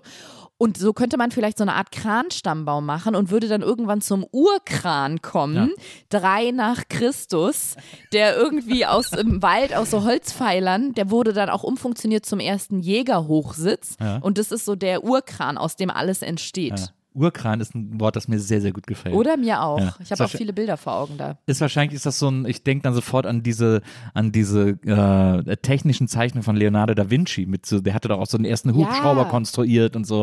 Und der hat Ein Flugzeugträger oder? Auch, Na, den hat er dann danach gebaut, damit der Hubschrauber landen kann. Und, äh, und da ist bestimmt auch so ein Urkran dabei. Stimmt. Ja. ja. Toll.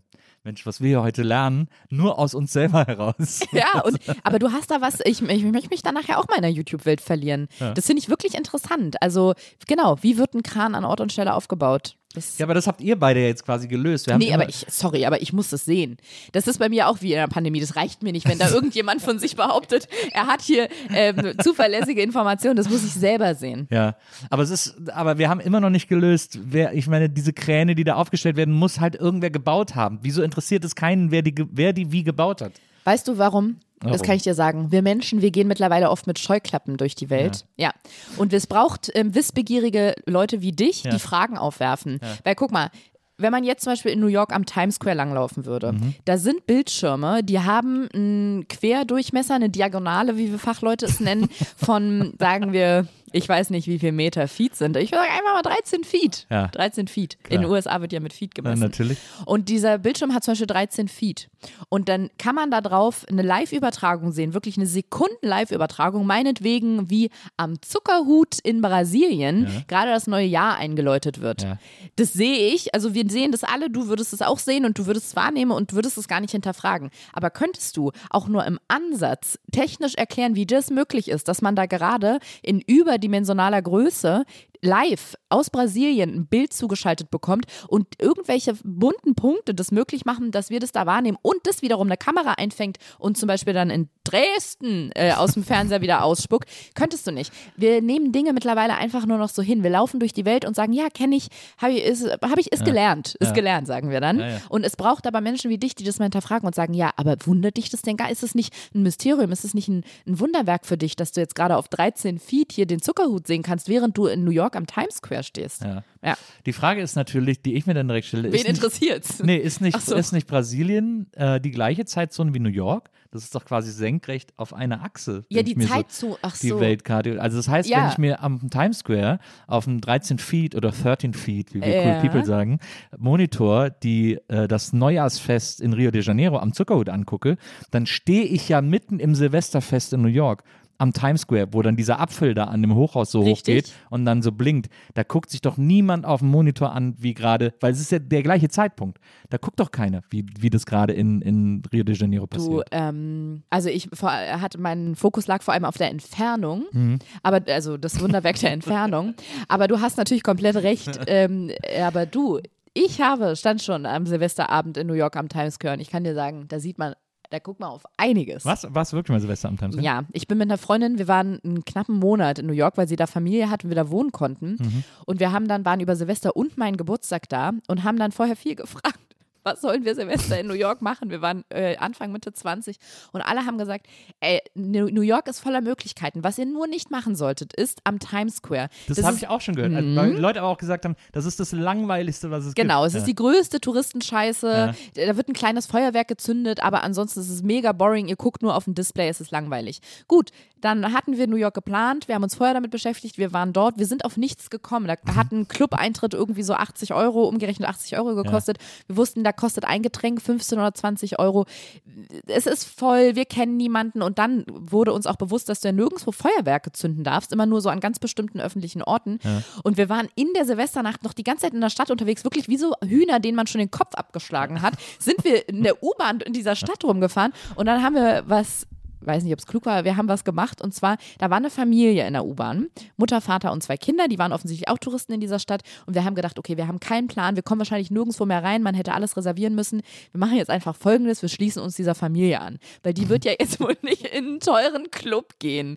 Und dann sind wir einfach diese, mit ein bisschen Abstand, wie so richtig schlechte Kinderdetektive, wie die Pfefferkörner für 20-Jährige auf Alkohol, weil wir hatten schon vorgeglüht, sind wir mit, ach so, das muss ich noch dazu sagen, mit einer Flasche Wodka in einer Papiertüte, weil in den USA darfst du ja Alkohol nicht öffentlich transportieren, sind wir denen einfach auf Schritt und Tritt mit fünf Meter Abstand überall hin gefolgt und die sind dann am Times Square gelandet. Aber ihr habt die gestalkt quasi. Also die wussten das gar nicht. Dass Nee, wir, du sagst Stalking, ich sag, wir haben uns von ihnen inspirieren lassen in unserer Wegführung. Und dann sind die zum Times Square gefahren. Wir wussten wirklich nicht, wo es hingeht. Ja. Es hätte auch sein können, dass die jetzt ähm, außerhalb, äh, also außerhalb von New York fahren und jemanden besuchen gehen und da irgendwie Silvester feiern. Aber nein, sie sind zum Times Square gefahren und dann musste man so eine Absperrung passieren, die von Polizisten bewacht war. Und wir wussten, okay, man darf schon mit Alkohol nicht auf der Straße langlaufen. Auf gar keinen Fall darf man durch diese Absperrung. Ja. Also haben wir uns wirklich, wie in so einem schlechten Film, haben wir uns so einen ähm, Aufsteller von so einem Zeitungsaufsteller gesucht, wo man den Alkohol deponieren kann, weil der war ja auch wahnsinnig teuer, den konnten wir nicht einfach Ja. verlieren. Ja. Das heißt, wir haben ihn da versteckt und wir wussten, wir haben die Flasche noch nicht geöffnet. Das heißt, wenn wir die nachher wieder abholen und die ist noch geschlossen, können wir sie noch trinken.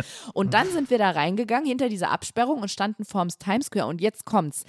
Das, find- das habe ich nämlich fürs Leben gelernt. Es ist wahnsinnig wichtig, wer einem was, also wer einem was sagt und mit welcher Motivation dahinter. Ja. Denn für jemanden, der schon mal in New York war, der in New York lebt oder der sich in New York super gut auskennt und der einfach was Besonderes erleben will, ist natürlich Silvester am Times Square das Schlimmste, was du machen kannst.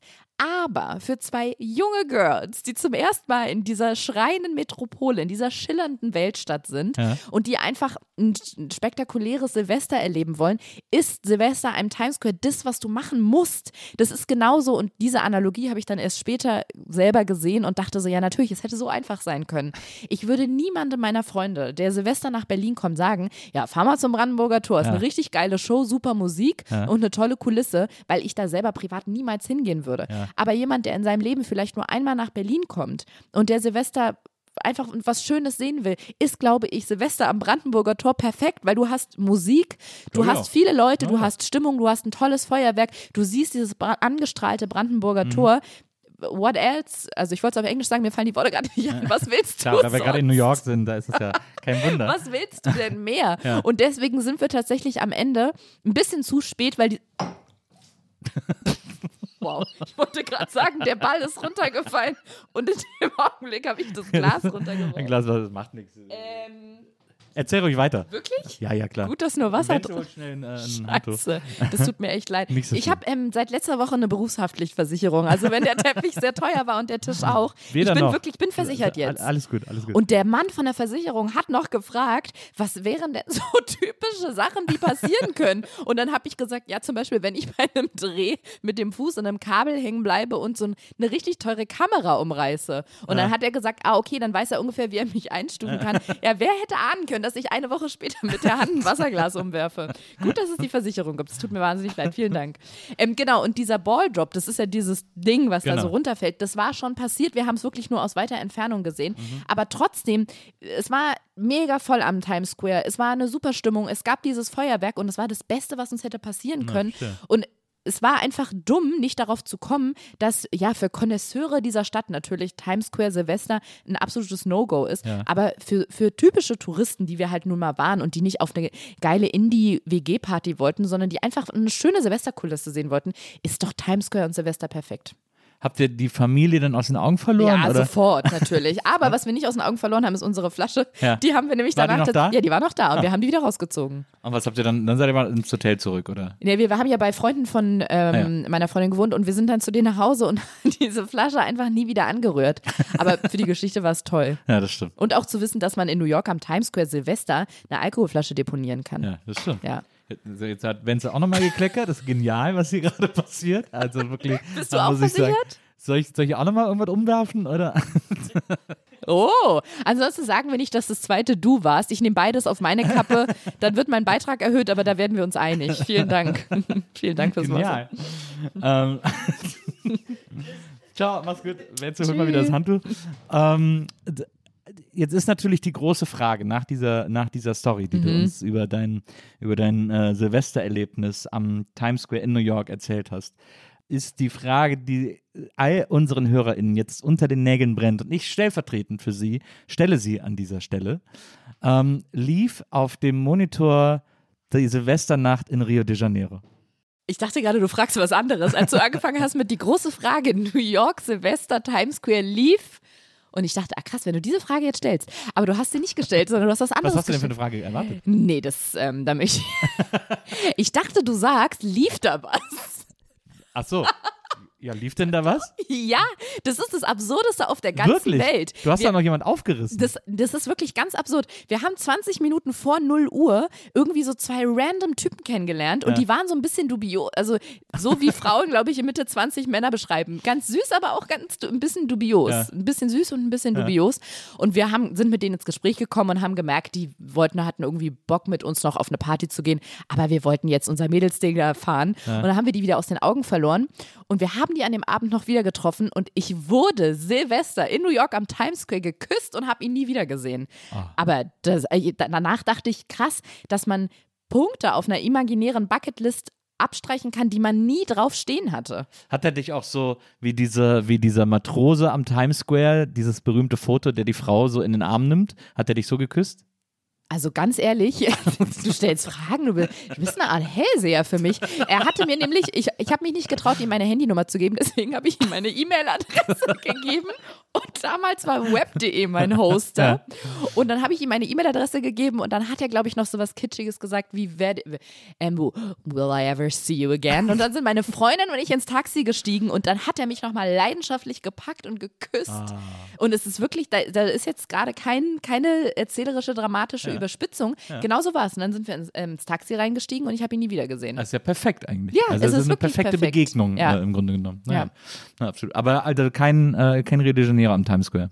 Nee, genau. Da Keine lief halt dieser. Balldrop, der wurde, glaube ich, 50 Mal auf so unterschiedlichen Monitoren nochmal gezeigt, dass, falls du es verpasst, dass du es auch nochmal sehen konntest.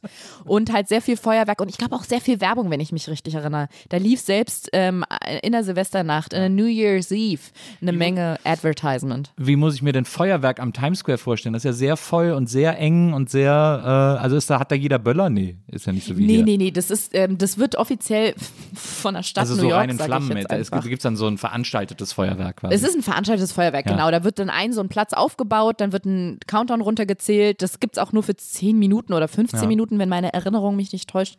Und dann, genau, das wird ganz kontrolliert gezündet und dann ist auch Schluss mit lustig. Und da darfst du keine einzelnen Böller haben. Ja. Und genau, das Naja, war damals schon so, dass du wirklich nur an so ganz ähm, bestimmten Orten öffentlich organisiert so Feuerwerke hattest. Warst du noch mal in New York danach?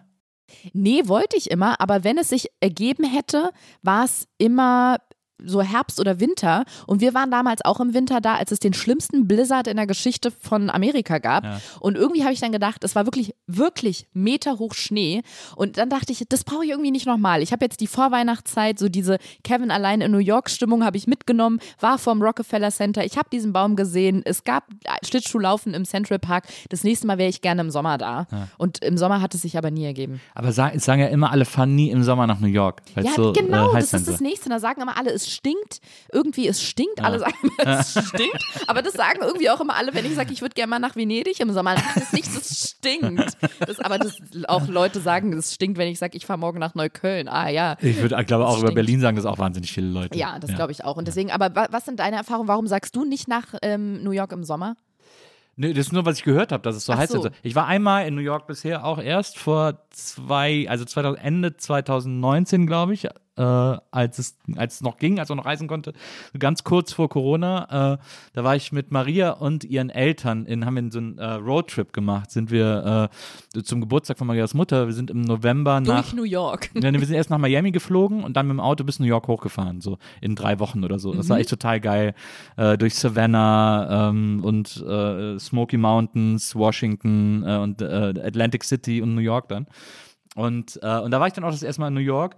Und äh, das hat mir, ich fand es schon ganz cool, ist schon eine interessante Stadt, schon ganz cool irgendwie. Ich, Ja, auf jeden ich, Fall. Das Ding war, glaube ich, dadurch, dass es die letzte Station auf unserem Roadtrip war wir schon so viel davor gesehen haben. Wir waren auch in Orlando, ähm, Disney World, äh, beziehungsweise Universal Studios und so, haben alles Mögliche gemacht. Ich war so ein bisschen Sightseeing übersättigt und dann hat die Stadt mich nicht mehr so gekickt, wie sie es wahrscheinlich gemacht hätte, wenn wir da die Tour angefangen hätten, sozusagen. Äh, das war so ein bisschen, aber ich, wir waren an Orten, die ich, wir waren auch zum Beispiel in diesem One World Tower, heißt der, glaube ich, oder so, dieses Riesenhochhaus da, wo die, wo die Twin Towers standen Ah ja. wo man so mit dem Fahrstuhl hochfahren kann und so. Äh, Also wir haben auch ganz viele Touri-Sachen gemacht und äh, ich, ich fand es schon, also ich, ich glaube, ich will noch mal hin, um auch mal so ein bisschen so die entlegeneren Ecken äh, äh, oder die nicht so 100% touristischen Ecken, weil wir waren jetzt natürlich hauptsächlich in Manhattan, hatten ein Hotel in Brooklyn und sind dann da durch Manhattan gelatscht jeden Tag irgendwie und ich würde natürlich gerne mal irgendwie ein bisschen mehr, weiß ich nicht, Cafés in Harlem und mir Brooklyn auch mal genauer angucken und so. Äh, weil ich glaube, da gibt es schon noch ganz viel, was ich äh, ganz, ganz interessant finde irgendwie. Aber ich würde auch im Sommer hinfahren. Also ich, mir ist das auch völlig geil. Ich mag es eigentlich immer, wenn es warm ist, deswegen. Ich eigentlich auch, aber ich kann mir schon vorstellen, dass New York ist ja wie ein Kessel, ne? Die Straßenschluchten so. im Sommer ist ja wie ein Kessel, ne?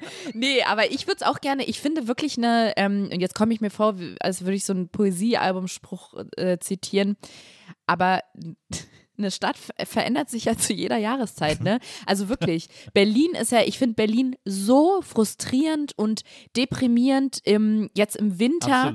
Ähm, und im Frühjahr geht's dann, aber das Frühjahr ist auch sehr spät in Berlin und irgendwie der Winter oder der Herbst beginnt sehr früh. Es ist unglaublich grau. Ich habe das Gefühl, die Fassaden der Häuser werden auch grauer. Ja. Die, diese, diese blattlosen Ich Bäume. werde auch selber grauer. Ja, Also wirklich. es entzieht mir auch so Also- die, die, die Kraft und Ja, Energie wirklich. Und Wenn ich. Bilder von Fotos von mir sehe, so aus dem, äh, aus, von Januar und dann von Juni, im Juni bin ich das blühende Leben und denke, ja, also, wenn ich nicht ich wäre. Und dann irgendwie aus dem Winter ist es einfach schrecklich. Also, Also kann so ich jetzt gerade nicht bestätigen, aber. Na. nee, aber es ist wirklich schlimm. Und im Sommer, wenn man dann, wenn das Leben draußen stattfindet und die Bäume blühen und man irgendwie in Berlin in einem Biergarten oder draußen im ja, Café sitzt, ist es, kann es so eine tolle Stadt sein. Und deswegen finde ich wirklich, es, es macht einen ganz krassen Unterschied, in welcher Jahreszeit man eine Stadt sieht. Und alleine aus dem Grund wäre ich eigentlich auch gerne nochmal in New York im Sommer. Ja. Wobei ich sagen kann, mein großes Learning von der Stadt, das haben sich jetzt bestimmt alle, du hast dich das bestimmt gefragt, denkst so, Ariana war in New York, was war wohl ihr Learning? Ja. Das kann ich dir sagen. Und zwar war das wirklich der präsente Gedanke, den ich danach hatte. Ich fand es unfassbar beeindruckend und ich liebe große Städte. Ja. Ich kann, glaube ich, auch nie in eine viel kleinere Stadt ziehen als Berlin. Ich habe in Frankfurt schon gelebt und auch in Köln. Und ich liebe Köln zum Beispiel. Ich ja. habe auch viel Familie da. Aber die Stadt ist mir zu klein. Ich habe immer das Gefühl, ich man kommt, also in 15 Minuten habe ich alles durchschritten, was für mich relevant ist. Und nach New York habe ich dann gemerkt, oh, das ist mir zu groß. Ich könnte hier nicht leben. Die Stadt hat mich so überfordert. Ja. Ich habe das Gefühl, das ist so anonym da. Ja. Wahrscheinlich, wenn man dann da lebt und da irgendwie auch da geboren wurde oder irgendwie schon da sehr viele Jahre ist, hast du dir auch da so deinen Kiez erschlossen ja. und irgendwie, dann kennt dich auch irgendwie der Typ vom Späti oder irgendwie die Verkäuferin von deinem Supermarkt, wo du immer bist. Aber wenn man dann nur zu Besuch ist, finde ich, kann es schon recht erschlagend sein. Und ja, ich fand es sehr anonym und auch alleine wirklich diese diese Größe der, der Straßen und der Häuser. Mir, zu mir meinte neulich jemand, dass es äh, dass Amerikaner oft, also wenn sie aus so großen Städten wie zum Beispiel New York kommen, in Berlin ganz erstaunt und überrascht sind, dass man, um den Himmel zu sehen, hier nur in Anführungsstrichen geradeaus gucken muss. Ja. Und du musst in einer großen Stadt wie New York den Kopf in den Nacken legen, um den Himmel zu sehen, ja. we während der, wegen dieser hohen Häuser. Ja. Und das klingt irgendwie wie so ein Forrest Gump-Zitat, aber es stimmt wirklich. Und ich finde, das fasst es ganz gut zusammen. Und ähm, vielleicht muss man sich manchmal ein bisschen daran erinnern, was man an Berlin hat, wenn man äh, ohne Nackenstarre den Himmel sehen kann.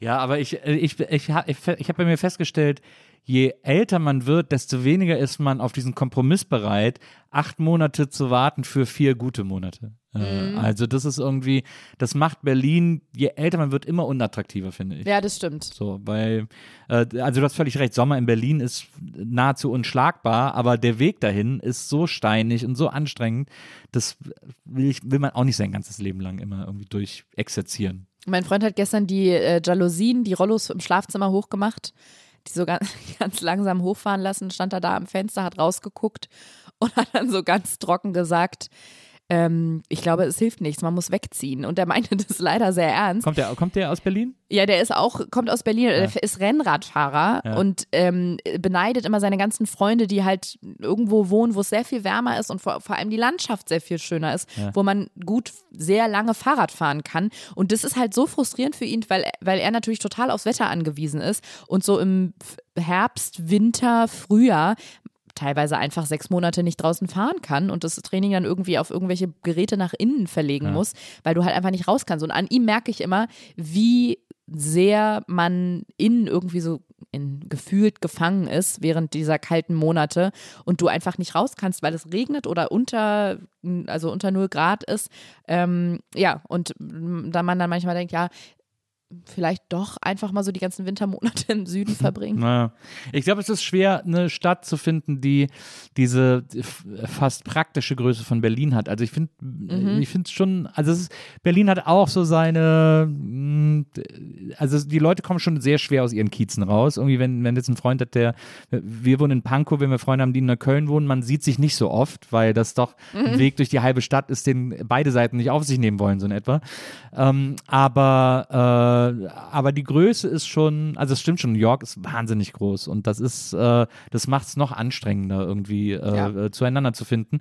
Ich, ich komme ja aus Köln oder so aus der Ecke von Köln und ich bin, ich liebe Köln über alles, bin aber, finde es aber auch okay, da nicht mehr zu wohnen, weil ich jetzt so jedes Mal, wenn ich hinfahre, einfach alles erlebe, was ich schön finde und dann wieder nach Hause gehe und nur noch gute Erinnerungen an meine Lieblingsstadt habe. Ähm, aber ich will auch schon relativ bald aus Berlin wegziehen und ich überlege auch die ganze Zeit, wohin. Also so ins europäische Ausland. Es gibt ja ganz viele Städte, die ich liebe. Ich liebe Rom sehr, ähm, ich liebe auch Paris sehr.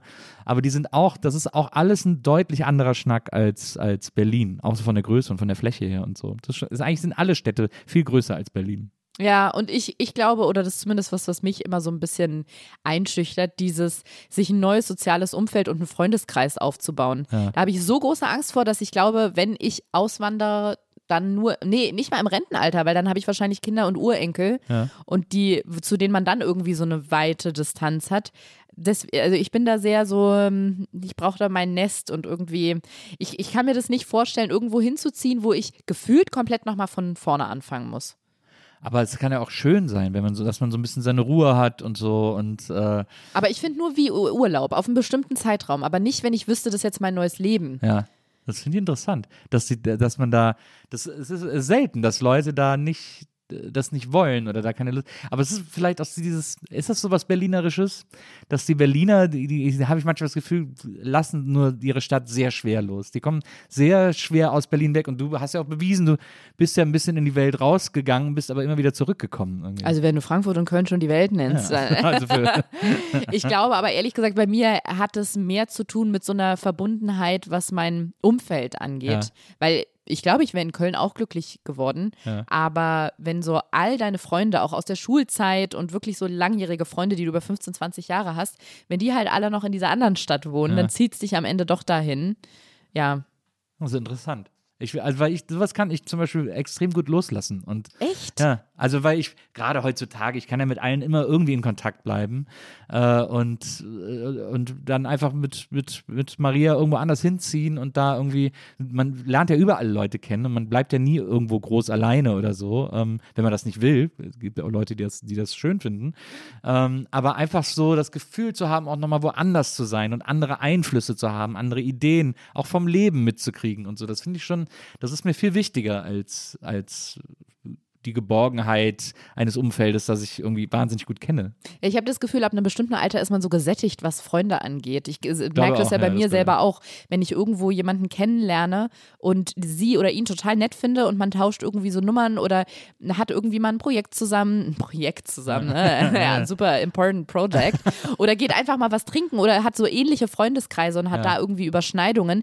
Irgendwann verliert man sich doch aus den Augen, geht mir zumindest immer so, weil man merkt, man kriegt es eh, man kriegt ja seine Freunde so schon nicht unter. Ja. Und alles, was man, was man im Leben so hat, wie soll da jetzt noch eine neue Person reinpassen? Und dann hätte ich, glaube ich, schon vorher Angst, wenn ich woanders hinziehe, dass es allen um mich rum so geht und dann, keine Ahnung, dann hat man dann irgendwann Kinder und dann geht man mit denen zum Elternabend und denkt, oh, heute, da können wir jetzt connecten mit den anderen Eltern und dann dann verabschieden die sich danach, verabreden sich, he- Ah, ja. goodbye, see Ja, you ja. tomorrow. Man denkt sich, hey, I, I wanted to, äh, hier, wollte noch was mit dir trinken Ja. gehen, Brian.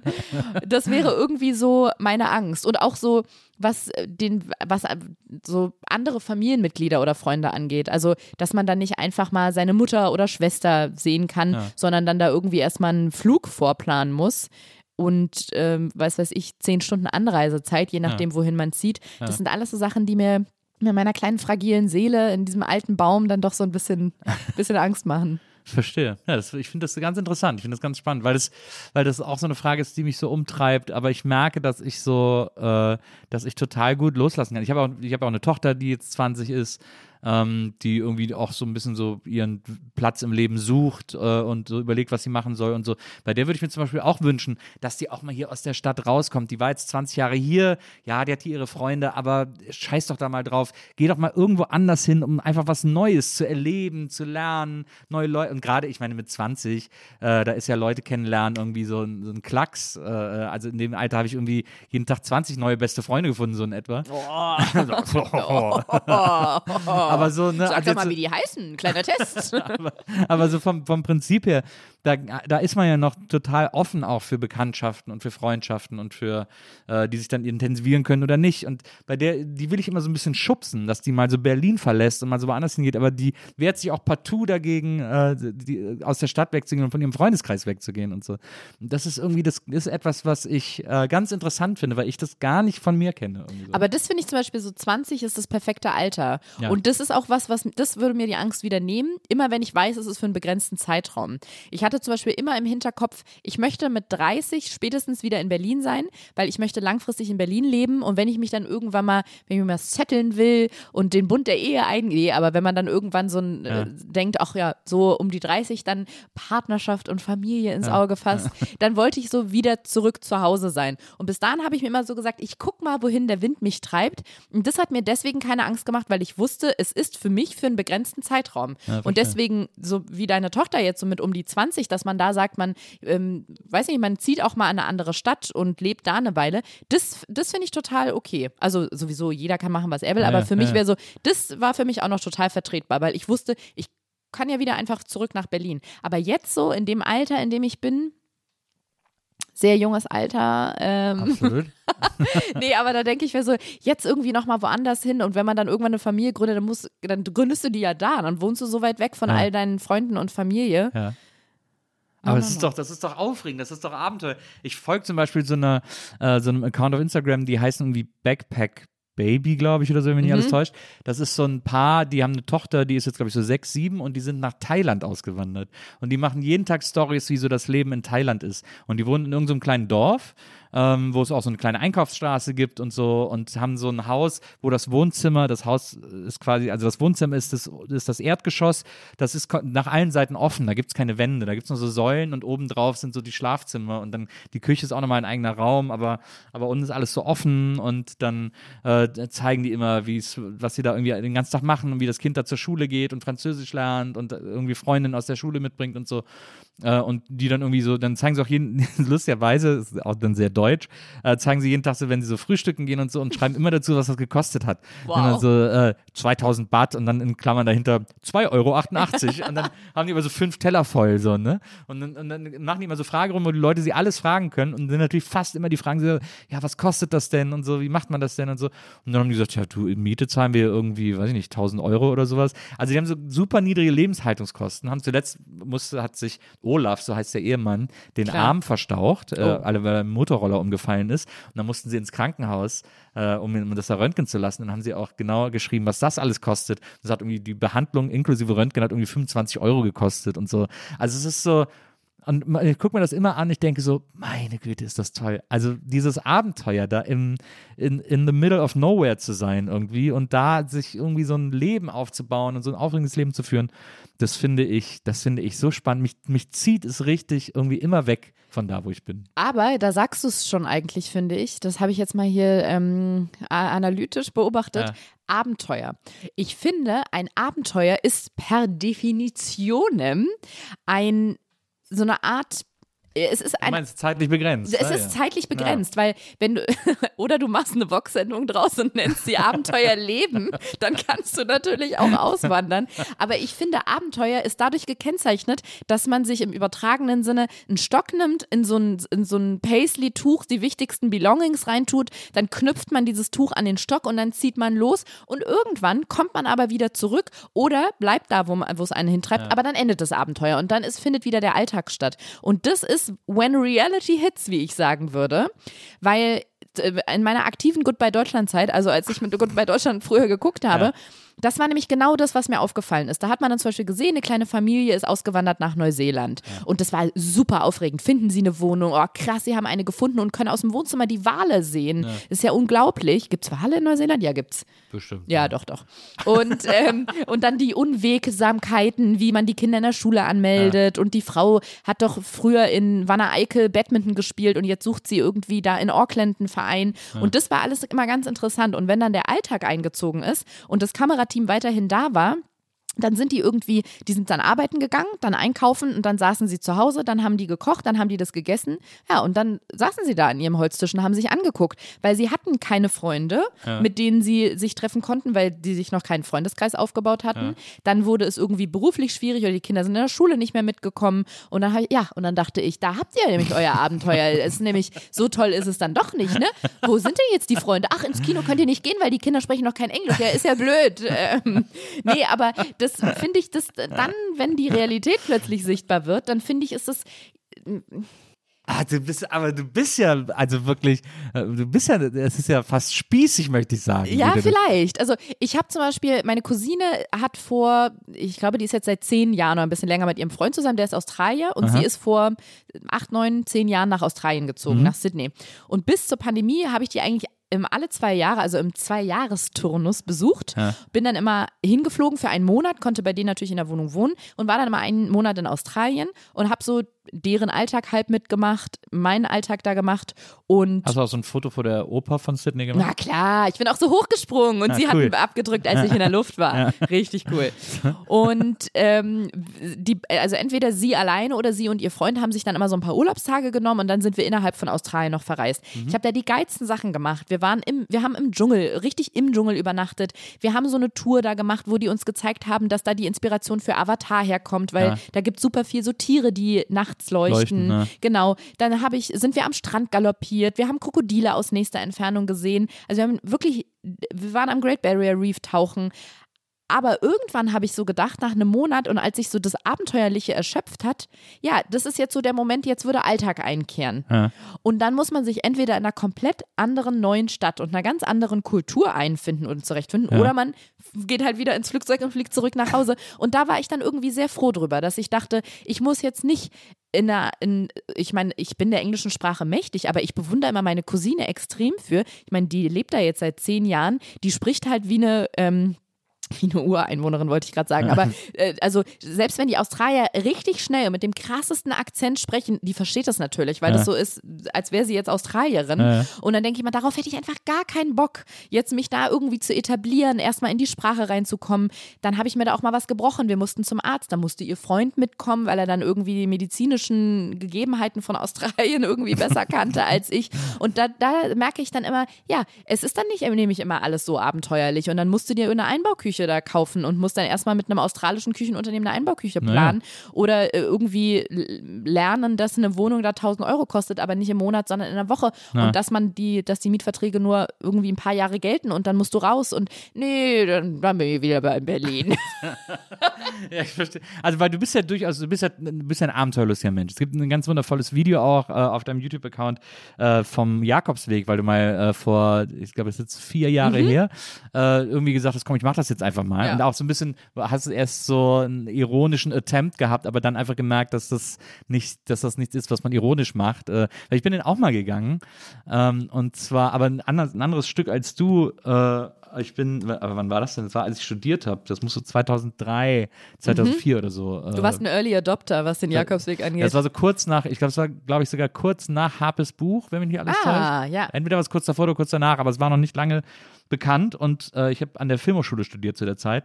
Und äh, Doris Dörrie, unsere Dozentin, die hat gesagt, äh, wir machen das jetzt als Filmkurs, so um die Heldenreise selber am eigenen Leib zu spüren. Die Heldenreise ist ja so ein Konstrukt für Drehbücher und so. Und damit wir die mal selber spüren können, äh, sind wir den Jakobsweg, ich glaube, eine Woche gegangen oder so, bis, bis Santiago. Äh, Durch Spanien quasi nur. Ähm, aber was ich an dem Video so schön fand, dass ich, also ich habe es auch nicht komplett geguckt, ich habe aber so ganz viele äh, äh, Ausschnitte geguckt und so ein bisschen durchgescrollt. Ähm, äh, der hat ja schon eine sehr besondere Magie, muss man sagen, die einen auch so ein bisschen bricht auf eine Art, auf eine gute Art, äh, dass man sich dem eben nicht mehr so, man kann sich so dieser Magie nicht so richtig widersetzen. Und das ist ja auch ein sehr, sehr ultimatives Abenteuer, finde ich.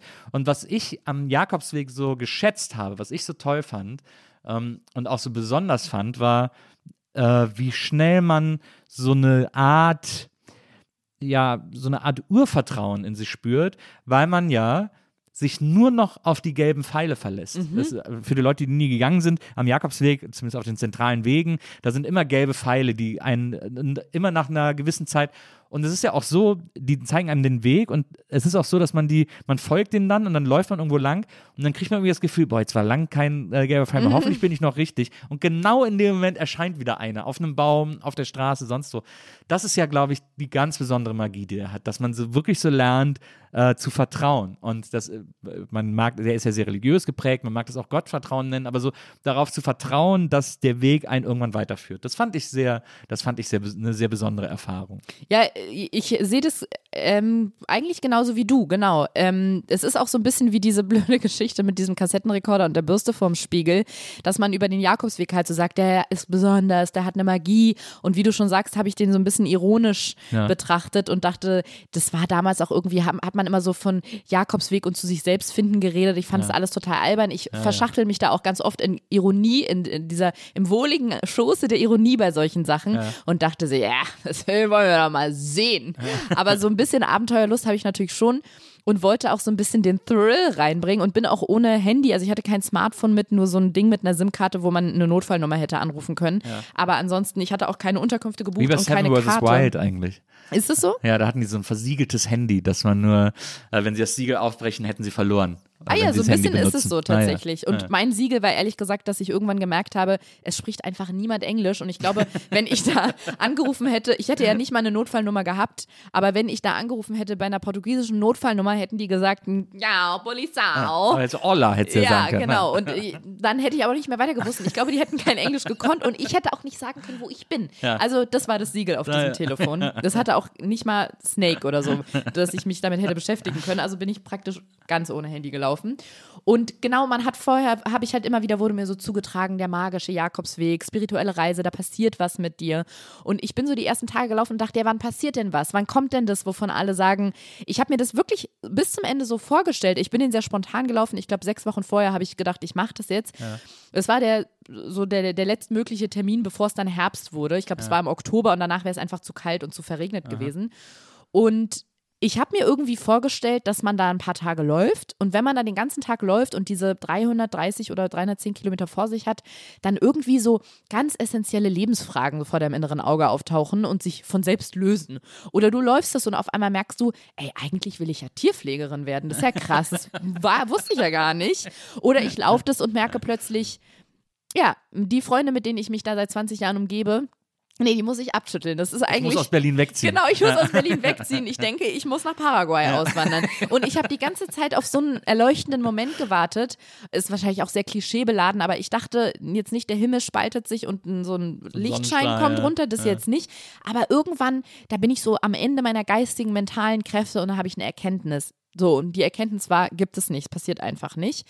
Aber was die, die wirklichen Momente waren, und das ist so dieses Kitschige, finde ich, dass man auf einmal merkt, es ist nicht diese große Erkenntnis, und ich hasse mich wieder dafür, dass ich das sage, es sind die kleinen Momente. Aber es ist wirklich so, weil ich, ich, ich werde es nie vergessen. Ich hatte eine komplett, wirklich eine komplett offene Ferse, weil die Schuhe zwar halb eingelaufen waren, aber so eingelaufen für einen Jakobsweg hat es dann doch nicht gereicht. Und dann bin ich da zu so einer, zu so einer Apotheke in einer kleinen Stadt gegangen, die ja auch so Pilgrims Corner haben, wo es dann so, weißt du ja, ne, so Blasenpflaster und Verbände gibt. Und dann habe ich zu der Apothekerin halt irgendwie auf halb gebrochenem Englisch gesagt, dass mein habe immer auf den Fuß gezeigt und die sprachen halt alle nicht wirklich Englisch. Und dann hat sie mir bedeutet, dass ich mal die Socke runterziehen soll, hat sich das angeguckt, Hände über dem Kopf zusammengeschlagen und versucht mir verstehen zu geben, ich muss das abbrechen, ich kann so nicht laufen. Und dann habe ich mir stattdessen so eine Desinfekt desinfizierende Salbe und ein paar Verbände geholt, habe das verbunden, bin weitergelaufen, es hat trotzdem höllisch wehgetan. Ich habe geheult beim Laufen, ich konnte nicht mehr, bin an dem Tag nicht an der Tagesetappe am Ziel angekommen, wusste aber, ich muss weiterlaufen, ich kann ja nicht einfach im Wald übernachten. Ich muss es noch irgendwie zu so einer Unterkunft schaffen und bin dann an so einem Hof vorbeigekommen, wo so ein alter knochiger, faltiger Mann davor stand, der mir so zugewunken hat. Und ich dachte, Gott, jetzt ist jetzt so ein Pedo, der mich irgendwie im Schuppen rapen will. Wirklich, ich hatte einfach nur Angst. Und er hat immer wieder gerufen und hat mich nicht laufen lassen. Und ich dachte, was will der von mir? Und dann hat er mich rübergewunken. Und ich weiß nicht, in welchem Moment der geistigen Umnachtung ich diesem Winken gefolgt bin. Aber klar, ich habe einfach die Straßenseite gewechselt und bin auf seinen verlassenen Hof gegangen. Und dann hat er mich auch noch in so ein Zimmer rein, also immer nur mit Händen, der konnte kein Englisch ich weiß nicht, was er sonst, also er konnte, glaube ich, nur Portugiesisch oder Spanisch. Ich weiß ja gar nicht, nicht mal mehr, wo das war. Stellte sich raus, dass er so einen Milchbauernhof hat mit ganz vielen Kühen und kleinen Katzenbabys. Dann hat er mir so ein Katzenbaby auf den Arm gedrückt und hat mir aus so einem Kanister Milch rausgegeben und wollte einfach nur mich stärken und mir gut zureden. Hat wohl irgendwie gesehen, dass ich so ein bisschen am Ende meiner Kräfte war.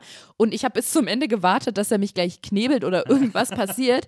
Aber es ist nicht passiert. Und dann hat er mir noch ganz stolz auf seinem Handy gezeigt, dass er einen Facebook-Account hat und hat so wie ich Tarzan, du Jane auf sich gezeigt und seinen Namen gesagt und dann auf mich gezeigt, dass ich meinen Namen sagen sollte, hat mich mit Proviant für diesen Tag ausgestattet. Und dann bin ich weitergelaufen und habe das Ganze ja mit so einer sehr rudimentären Digitalkamera, wo man den Zoom noch hört, weil es knarrt da drauf, während ich zoome, aufgenommen und ich konnte es nicht fassen, weil ich halt dachte, das kann er doch nicht so selbstlos machen. Aber doch, er macht es so selbstlos. Ja, und ja. diese Momente hatte ich dann ganz oft und habe auch von anderen Leuten, die diesen Jakobsweg gegangen sind, gehört, dass es immer wieder solche Momente gibt, wo Leute einfach, die wissen ja, dass die Pilgerer da langlaufen Ja. und die, die, ja, denen einfach was Gutes tun wollen, die stärken wollen für den Weg, die zeigen wollen, hey, ich finde das toll, dass du das läufst und du schaffst es halt durch, so wie Leute auch an einer Marathonstrecke stehen und irgendwie wildfremden Menschen zujubeln. Und das waren wirklich so magische Momente. Oder ich bin mal falsch abgebogen, dann haben Leute aus dem Haus oben rausgerufen und auch da dachte ich schon wieder, wer will da jetzt was von mir? Was Du hast wollen einfach die? gewunken, Ja, hast, ach, die sind aber nett. Nee, das halt, nee, ehrlich gesagt habe ich nicht gedacht, die sind ja nett, sondern nur, das war bedrohlich für Ja. mich, dass die mir mich so mir so zurufen, weil es da auch sehr, es war so eine verlassene Gegend. Und dann haben die immer wieder in eine Richtung gezeigt, bis ich gemerkt habe, ich bin falsch abgebogen und die wollen mir den richtigen Weg zeigen. Ja. Und das gibt es halt, immer wieder an Ja, ja. diesem Weg. Und das sind wirklich diese, diese magischen Momente gewesen und das war dann für mich so die Erkenntnis eigentlich, dass der, dass, dass, dass das Besondere von diesem Weg ist. Und ich habe damit gar nichts Religiöses verbunden. Ah, ja. Und deswegen hatte es auch diese, es hatte jetzt nicht diese spirituelle Bedeutung für mich, aber das, was ich da so erlebt habe, das war irgendwie sehr prägend. Und Ja. natürlich war es auch ein, es war ein Abenteuer. Ich dachte mehrmals, dass ich sterbe und das ist nicht ironisch gemeint. Das äh, kann ich total verstehen. Also als ich den gegangen bin, wir sind ja dann auch so mit quasi mit 10, 15 Filmstudenten gewesen. Ähm, dann haben sich natürlich auch schnell Grüppchen gebildet. Es gab dann eine, eine Kommilitone, mit der ich die ganze Zeit gelaufen bin. Und äh, wir haben auch manchmal einfach streckenweise gar nichts gesagt. Bei mir sind am zweiten Tag waren meine Füße so kaputt, also auch blasenmäßig an den Fersen, weil ich hatte zwar Wanderschuhe, die waren auch eingelaufen, aber von meinem Mitbewohner, nicht von mir. Oh, das war, okay. das habe ich etwas unterschätzt, muss ich ehrlicherweise gestehen. Hast du so gedacht, eingelaufen ist eingelaufen? Genau, ja, absolut. klar. Und dann habe ich da, äh, dann habe ich, hat mir ein, äh, ein Kommiliton hat mir dann so Schlappen, die er hatte, irgendwie, damit quasi die Fersen auch offen bleiben können äh, und, und da Luft dran kommt. Und die, äh, und die äh, Doris und ihre Kollegin, die ganzen Frauen aus der Abteilung von, von meiner Professorin, das waren alles Arztgattinnen. Und die haben mir dann die Füße verarztet. Äh, mit so mit so Heelpflastern, so, so, so Gelpflastern Mhm. und sowas. Und, äh, und dann konnte ich wieder laufen, aber ab da nur noch in Zeitlupe. Und wir hatten jeden Tag immer so, weiß ich nicht, 25, 30 Kilometer äh, Teilabschnitte, die wir schaffen mussten bis zur, bis zur nächsten gebuchten Unterkunft. Ähm, wir hatten auch, es war auch äh, insofern komfortabel, als dass unser Gepäck immer von Unterkunft zu Unterkunft gebracht Ah ja, wurde. so solche wart ihr. Das war, das Mhm. war ganz geil, also quasi immer nur Tagesgepäck. Aber ich war einfach total langsam. Ich konnte wirklich nur ganz langsam.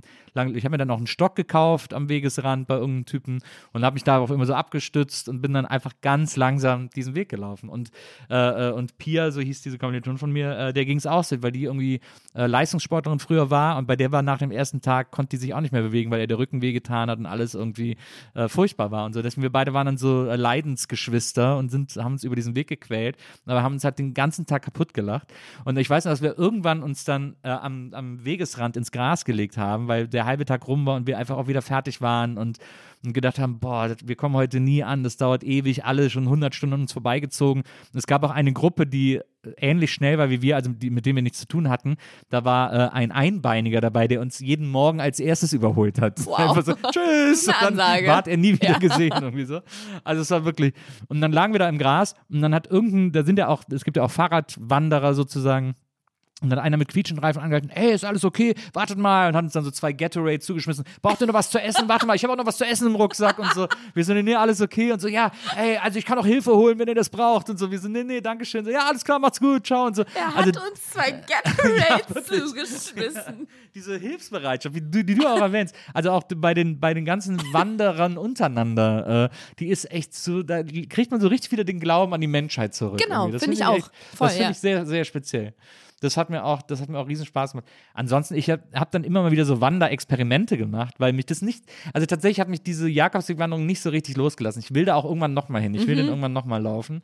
Und habe dann aber danach gedacht, ja, ich mache immer, jetzt immer mal so andere Sachen. Und ich bin einmal durch Italien gewandert, ähm, hab, äh, äh, war irgendwie in der Toskana und bin dann nach Umbrien gelaufen, weil da äh, meine, also die, die Mutter meiner Tochter, die kommt, äh, deren Familie kommt aus Umbrien und die waren dann gerade da und dann habe ich gesagt, ja komm, ich, ich fliege nach Pisa und dann komme ich zu euch rüber gewandert sozusagen. Das waren so, ich hatte auch so ein Buch und es wäre so eine, es gibt so einen Wanderweg durch Italien, das wäre, glaube ich, eine Wanderung von, weiß ich nicht, fünf Tagen gewesen oder so, fünf, sechs Boah, Tagen. Hab das ist gedacht, schon lang. ja, ja, aber da habe ich gedacht, das ist irgendwie cool, kann man machen. Diese Wanderführer sind extrem scheiße geschrieben, muss man wirklich sagen. Äh, Ich habe mich so oft verlaufen. Und, das, und was man ja immer nicht so richtig checkt, ist, die eine, die eine einzige Sache, die man beim Wandern nicht will, ist sich zu verlaufen. Weil das immer heißt, dass du irgendwie zurücklaufen musst bis zu einem gewissen Punkt. Und jeder Schritt zu viel ist ja ein absoluter Albtraum. Und bei, diesem, bei dieser Wanderung durch Italien, da gab es auch so zwei, drei Situationen, deswegen kann ich es voll nachvollziehen bei dir, wo ich wirklich gedacht habe, ich wird jetzt morgen mein Skelett gefunden, weil es von Wölfen abgenagt wurde. Irgendwie, äh, wo ich, ich bin einmal so gelaufen und dann wurde es dunkel und ich war plötzlich im Dunkeln Mhm. im Wald und, äh, und da war einfach keine Zivilisation und ich hatte jetzt auch keine Taschenlampe oder so und ich bin durch den, und die Dämmerung und ich bin so gegen die Sonne angewandert irgendwie und das war richtig gruselig, bis dann irgendwann plötzlich ein Haus aufgetaucht ist, die sogar eine Unterkunft hatten, wo ich dann so, also aber im Nichts, wo die auch so eine Feier gefeiert haben, es war eigentlich so ein Landschulheim, da waren so Kinder am Spielen und dann hier vorne gibt es eine Pilgerunterkunft, da kannst du pennen und so. Aber ist es nicht auch, war das nicht auch für dich absurd, dass du wirklich kurz vorher noch dachtest, du wirst sterben? Also Ja. ernsthaft dachtest, Absolut. du wirst sterben. Und dann kommst du an ein Haus, wo Kinder spielen. Ich hatte nämlich auch das mitten im Wald. Das war nicht dunkel, aber ich war mir ganz sicher, ich habe mich verlaufen. Ich war mitten im Wald. Da war niemand, da waren nur so ausgebrannte Häuser, was es noch mehr creepy gemacht hat. Und so ein komischer Hund, der da lag, der war auch verletzt. Und ich dachte wirklich, ich werde in diesem Wald sterben und habe dann mit dem Handy kurz meine Mutter angerufen, wirklich Tränen überströmt. Und das Absurdeste, was in dem Moment hätte passieren können, ist passiert. Meine Mutter arbeitet im Krankenhaus und hat dann äh, gesagt, und wie, wo, wie geht's jetzt weiter? Wo kommst du dahin? Ich meinte, ich weiß es nicht, lauf einfach weiter. Und dann sagt sie auf einmal, du Ariana, ich habe Dienst, ich muss weiter. und ich dachte so, das ist, also das ist doch gerade keine Fernsehserie, das ist doch gerade bei mir das echte Leben. Ich denke, ich werde sterben. Und gleichzeitig meine Mutter in Berlin, die gerade im Krankenhaus ist und äh, da Visite hat und jetzt leider weiter muss. Und ich, das, das habe ich gar nicht in den Kopf, ehrlich Ja. gesagt, bekommen, weil das auch so absurd war, diese Situation, dass man den, so mit dem Tod konfrontiert wird und wirklich denkt, hier kommt gleich einer und knallt mich einfach ab, weil Ja. ich bin, ich bin vogelfrei in diesem portugiesischen Wald. Das war ganz absurd, diese zwei Welten, die da aufeinander geprallt sind von meiner Mutter, die mich abgewürgt hat, während ich gerade halb vorm im Sterben war und die einfach weiterarbeiten musste und ich, die da diesen Weg lang gelaufen ist und Ja. dachte, ja gut, ich werde wahrscheinlich aus diesem Wald nie wieder rauskommen. Das sind ja komische Momente, die man da, denen man begegnet. Glaubst du, dass wir zu schnell denken, dass wir sterben?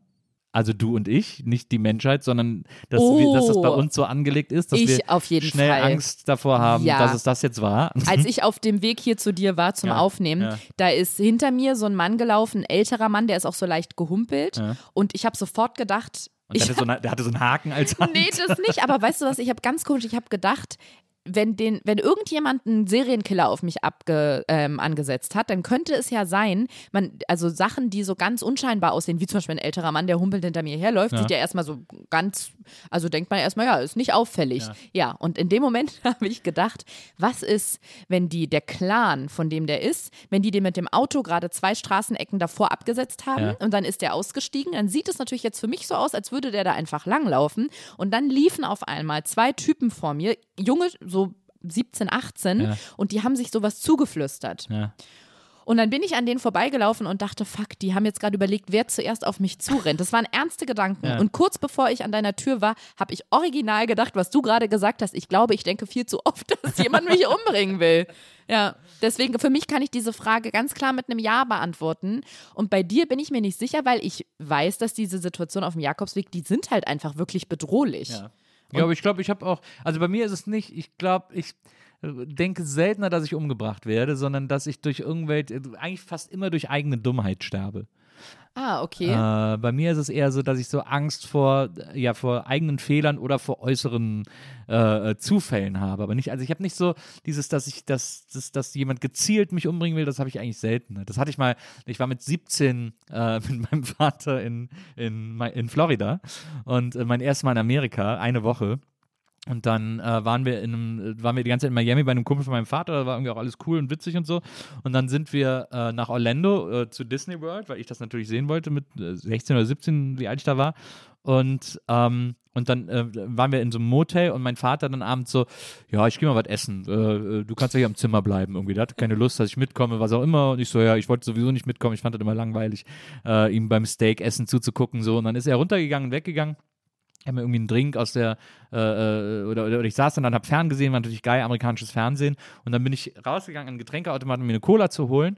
Und dann äh, nehme ich die Cola und gehe zurück und guck äh, in das Motelzimmer neben uns äh, rein, wo gerade der Vorhang auf ist. Und da sitzt ein Typ auf dem Bett.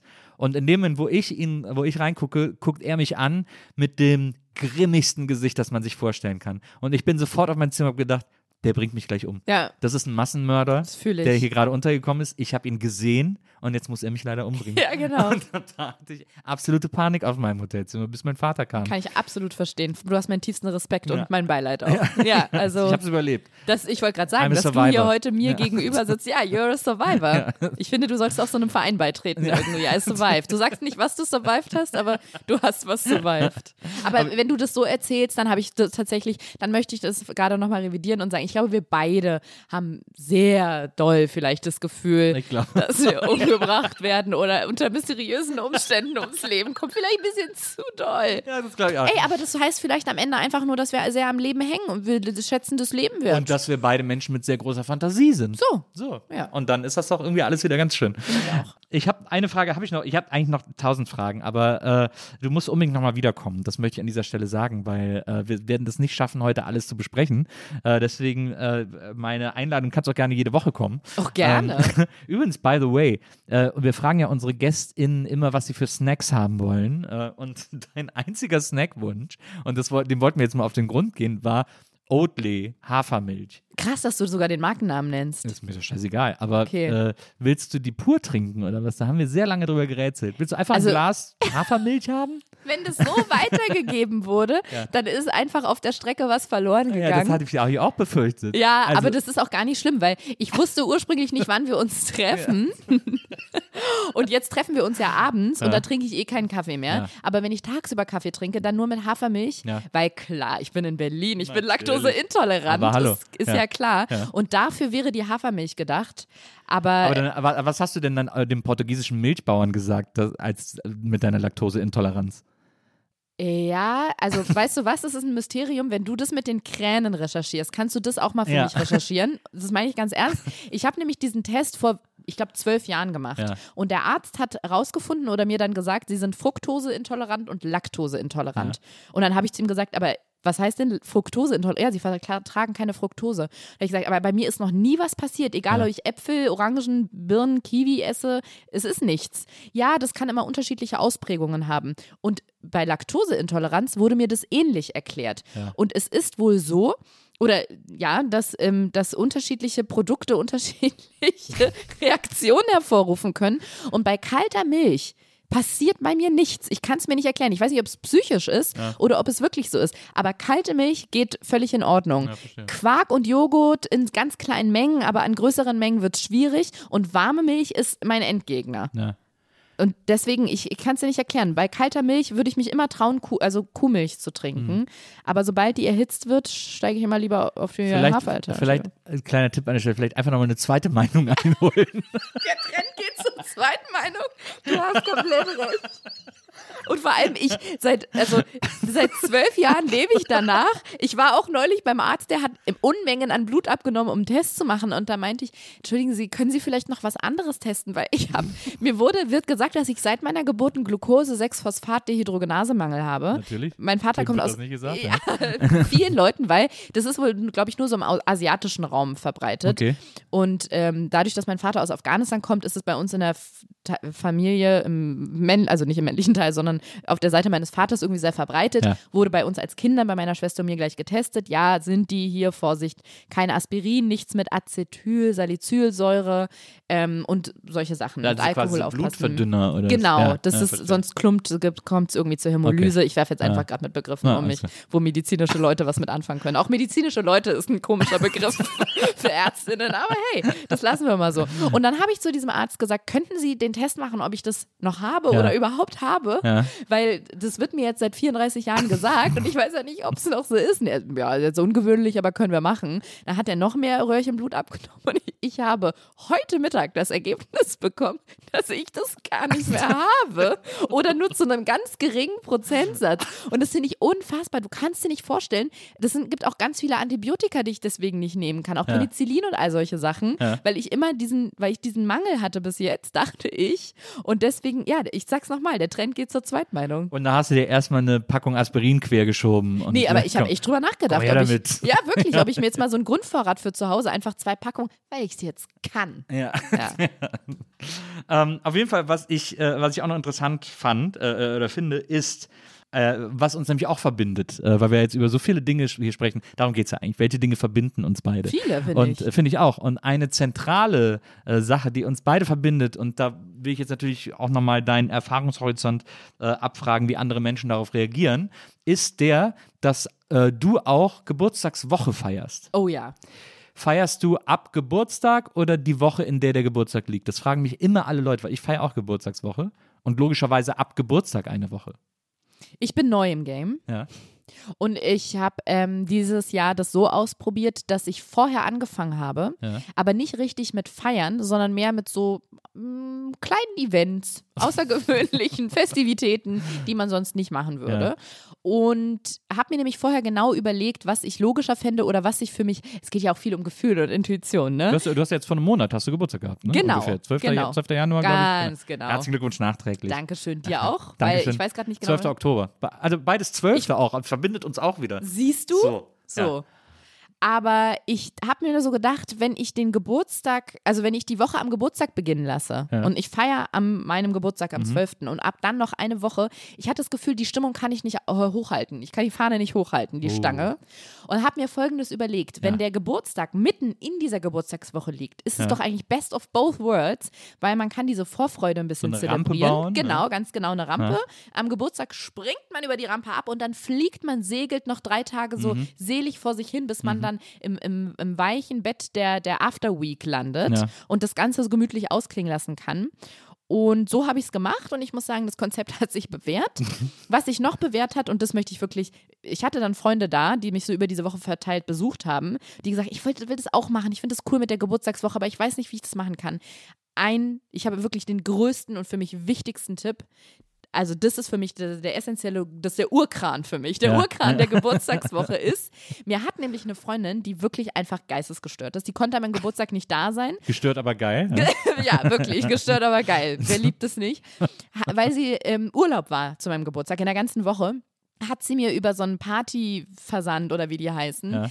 Luftballons, Helium-Luftballons geschickt. Ja. Einen auch mit meinem Bild drauf. Jule Lobo, kann ich ja einfach hier mal sagen. Meine liebe. Freundin Jule Lobo hat mir diese, diese Arrangements an Heliumballons geschickt, die wirklich in meiner ganzen Wohnung verteilt waren. Und ich hatte in der ganzen Wohnung, dann waren da noch so ein Boxen drin mit äh, Luftballons, die man selber aufblasen konnte und so Ja. Happy Birthday Schriftzug. Und dann habe ich, dachte ich, ja gut, wenn das Zeug jetzt schon mal hier ist, dekoriere ich halt die komplette Wohnung. Und das habe ich einfach bis zum Ende des Monats hängen gelassen. Ja. Und habe dann gemerkt, scheiße, ich hätte auch einen Geburtstagsmonat machen können, weil in dem Moment, wo deine Wohnung komplett auf Geburtstag geschmückt ist, du kommst nicht umhin, aufzustehen, also aufzuwachen, aufzustehen, ins Ja. Bad zu gehen und du bist schon auf dem Weg ins Bad in Geburtstagsstimmung, weil du dein eigenes Antlitz auf einem Heliumluftballon dich anguckst. Du gehst in die Küche, du willst dir was zu essen machen. Du musst erstmal an drei Helium-Arrangements vorbei. Ja. Du gehst ins Wohnzimmer, willst einen Film gucken. Da ist über die ganze Wohnzimmerwand Happy Birthday in so bronzefarbenen Ballons gespannt. ja. Du hast 24-7 Geburtstagsstimmung und Geburtstagsfeeling. Ja. Und das ist wirklich mein All-Time-Favorite-Tipp für alle, die den Geburtstag mehr als über 24 Stunden hinaus feiern wollen, weil das hält die Laune oben. Geburtstag ist auch mit das beste Fest der Welt. Ja, weil bei, an Weihnachten und sowas, da geht es ja immer auch, um alle anderen. Weihnachten geht es sogar eher um Jesus als um alle anderen. Also und viel um Kinder. Wer ist der? In Auch. Paris kennt ihn niemand. So, hat er eine Jogginghose getragen, er hat seine Kontrolle über sein Leben verloren, er trägt gar nichts mehr. Und es geht irgendwie, finde ich, hauptsächlich um Kinder. Ne? Also es wird Kindern wird irgendwie sowas geschenkt. So, Wei Nö, Weihnachten, Weihnachten? ist für die. Nö. Doch, finde ich schon. Ja? So, ja, in meinem Kreis irgendwie ist es so, ja, das machen wir für die Kinder, den wollen wir irgendwie den Zauber von Weihnachten näher bringen, wo ich so denke, könnt ihr mir nicht Geschenke näher bringen? Nee, aber irgendwie dreht sich immer viel alles um andere. Und beim Geburtstag ist man selber mal so ein bisschen die gefeierte. Person. Ja. Ja, ja. und das sind wir beide ja sonst nie, Also dass es sich um uns rar. dreht und Das wir mal im Fokus sagen. stehen. Das muss man wirklich sagen. Ich mache ja Geburtstagswoche ab Geburtstag, weil ich sage immer, für mich ist, Mhm. Gespannt. Mhm. für mich ist Geburtstagswoche ja auch ein Servicegedanke. Und, ich, und ich erlaube allen Menschen, die mich kennen, mir innerhalb dieser Woche zu gratulieren, ohne dieses blöde nachträglich dazu sagen zu müssen. Sie Ah. können mir einfach eine Woche lang gratulieren, können mir natürlich auch eine Woche lang Geschenke schenken. Klar. Und, äh, aber das ist halt so, ein- das ist so ein Servicegedanke von mir für die Menschen da draußen, dass sie einfach sich auch nicht schlecht fühlen müssen, dass sie einfach diese sieben Tage Zeit haben, äh, mich und meine Geburt äh, angemessen zu zelebrieren. Und ich kann dir sagen, meine FreundInnen haben diesen Service von dir genutzt, ohne mit dir dafür in Kontakt getreten Ja. zu sein. Denn mir haben Freunde vier Tage, ich sag jetzt, böse Zungen würden sagen, zu spät gratuliert und haben dann gesagt, ist ja noch nicht zu spät, weil deine Geburtstagswoche. Läuft ja noch. Ja, eben. Ja. Aber das ist doch total nett von uns. Das wird vom Volk gern angenommen, ja, das und stimmt. das ist, ich finde, das, ich finde, da könnte man, könnte irgendwie Frank-Walter Steinmeier uns schon mal einen Orden raushauen oder so. Bundesverdienstkreuz Also, ja. oder ja? Am okay. Bande oder so. Am Bande, Ich ja. nehme auch das Kleinste. Also ist, glaube ich, ich weiß gar nicht, welches das kleinste Bundesverdienstkreuz? Es gibt ja so Bundesverdienstkreuz am Bande, Bundesverdienstkreuz. Nee, weißt du was? Bundesverdienstkreuz am Geschenkbande. Oh, So, Oh. zur Schleife gebunden. Na, das stimmt. ist nämlich die höchste. Art der. Auszeichnung. Das, äh, das holen wir uns. Das Ja. ist uns sicher. Ähm, liebe Ariana, ich danke dir erstmal tausendfach, dass du Zeit freigeräumt hast, um heute zu mir zu kommen und, äh, äh, und irgendwie auch diesen, den Weg zu mir überlebt hast. ähm, ich zweimal aus dieser, aus dieser brenzligen sollte. Situation äh, äh, lebend entkommen bist, um äh, heute hier bei mir zu sitzen und über all diese Dinge zu sprechen. Und es ist wirklich, es ist keine hohle Phrase, die ich da, die ich da gesagt habe. Ich möchte das auch gern an dieser äh, Stelle nochmal wiederholen. Komm bitte unbedingt ganz bald wieder, damit wir noch viel mehr quatschen können, weil es war für mich wirklich eine wahnsinnige Freude, heute mit dir dieses Gedanken-Ping-Pong zu spielen, möchte ich sagen. Ja, vielen Dank für die Einladung. Nachdem ich so vielen Folgen dir und deinen GästInnen gelauscht habe, Hast du? der, na, Oh. also wirklich das Tollste an der Einladung war eigentlich, dass ich so auf deinen Podcast gestoßen bin. Ja. Es ist natürlich ein weltberühmter Podcast. Absolut, Aber natürlich. ich bin, muss ich zugeben, so intensiv doch erst durch die, die, deine Einladung drauf Ja, gestoßen. ja. Und es, es begleitet mich wirklich seitdem bei so, es ist dieses typische, wobei hört man Podcast? Bei allem, beim Autofahren, beim Geschirrspülen, beim Bett neu beziehen. Natürlich. Und deswegen weiß ich aber leider auch, weil ich sehr viele Folgen mittlerweile gehört habe Ja. und es wirklich jedes Mal mich auf eine ganz tolle Art und Weise unterhält, Ja. dass du das schon zu einigen Gästen Das gesagt hast, stimmt. dass sie öfter Das stimmt. wiederkommen Ich sollen. möchte das auch. Ich und, aber es ist aber, es, es hat aber ein, äh, es, es stimmt aber tatsächlich, weil äh, es, ich kenne das von amerikanischen Podcasts. Äh, zum Beispiel einen äh, Podcast, den Maria sehr gerne hört, äh, Pete Holmes, You Made It Weird. Ist auch so ein Gesprächspodcast, wo er sich immer mit Freunden trifft. Und da ist das durchaus normal, dass Gäste öfter wiederkommen. Und ich will das auch mal normalisieren. Es ist doch auch interessant, sich nach einem Jahr irgendwie nochmal zusammenzusetzen und irgendwie über alles zu quatschen, äh, was in der Zwischenzeit passiert und so. Also deswegen, ich meine das wirklich total ernst, wenn ich das Okay. sage. Und ich meine, das ist auch eine wirklich ganz ernst gemeinte Einladung, ähm, weil ich glaube, wenn wir hier in einem, in einem Jahr oder so wieder zusammensitzen oder an deinem in deiner Geburtstagswoche, in deiner nächsten Geburtstagswoche hier zusammensitzen, dass wir uns äh, ganz viel Neues zu erzählen haben. Du, dann, äh, dann nehme ich das an und freue mich da sehr drauf. Wir haben das ja jetzt hier on tape. Ich werde sonst die äh, Anwaltskanzlei Christian Scherz Da bitte ich drum. ja. für die Einhaltung dieses, dieser Einladung drauf ansetzen. Nee, aber ich fand es auch wahnsinnig schön. Ich könnte auch Stunden weiter hier mit dir sitzen. Ach, das ist schön. Ich freue mich. Lieber Wenzel, danke, dass du heute unser Producer warst. Hier Sehr gerne. Wollt ihr euch die Hand drauf geben, dass ihr euch wieder seht? Oder? Das ist die Frage. Gilt es so? jetzt- ich würde den Vertrag mit dir eingehen, aber ich weiß nicht, ob du Verträge so. du Damit der Verträge so rechtsgültig abschließt. geschlossen ja. ist, müssen wir das machen, ne? Ja, ich schmiere auch nochmal meine. Du kannst, du kannst natürlich auch nach wie vor deinen dein, deinen Finger auf meine Zunge legen oder was du da halt eben äh, Nee, weißt du, was hast. auch manchmal das Problem ist? Kennst du das nicht, dass in so Situationen, wo man ein bisschen angespannt ist, wie zum Beispiel jetzt, ich sag's einfach, auch einem einfach mal Mensch sein. Ich mach Ja. dich mal ein bisschen, auch die Hörer, mach mal- mach mal mach ich mal ein bisschen Mach greifbarer, Ja. mache ich mich ein bisschen greifbarer für euch, Ja. damit ihr auch mal, Ariana ist auch nur ein Mensch. Ja, Das damit du, auch, damit du auch dreidimensional wirst. Ja, dreidimensional schon, aber dann merkt, ich bin auch eine Frau aus der Mitte der Gesellschaft und jetzt nicht, gehöre nicht zu den oberen 10.000. Wenn ich angespannt bin, dann hat man manchmal so eine, die Hand ist dann nicht mehr so ganz trocken. So ein Film. So ein Film. Und das finde ich dann total unangenehm, auch für mein Gegenüber. Dass ich so denke, jetzt reiche ich dir irgendwie so hier meine, meine, meine so eine nasse Flosse, Also- wie so ein Aal also vom Hamburger Fischmarkt. deine eigene auch, Hand. Auch.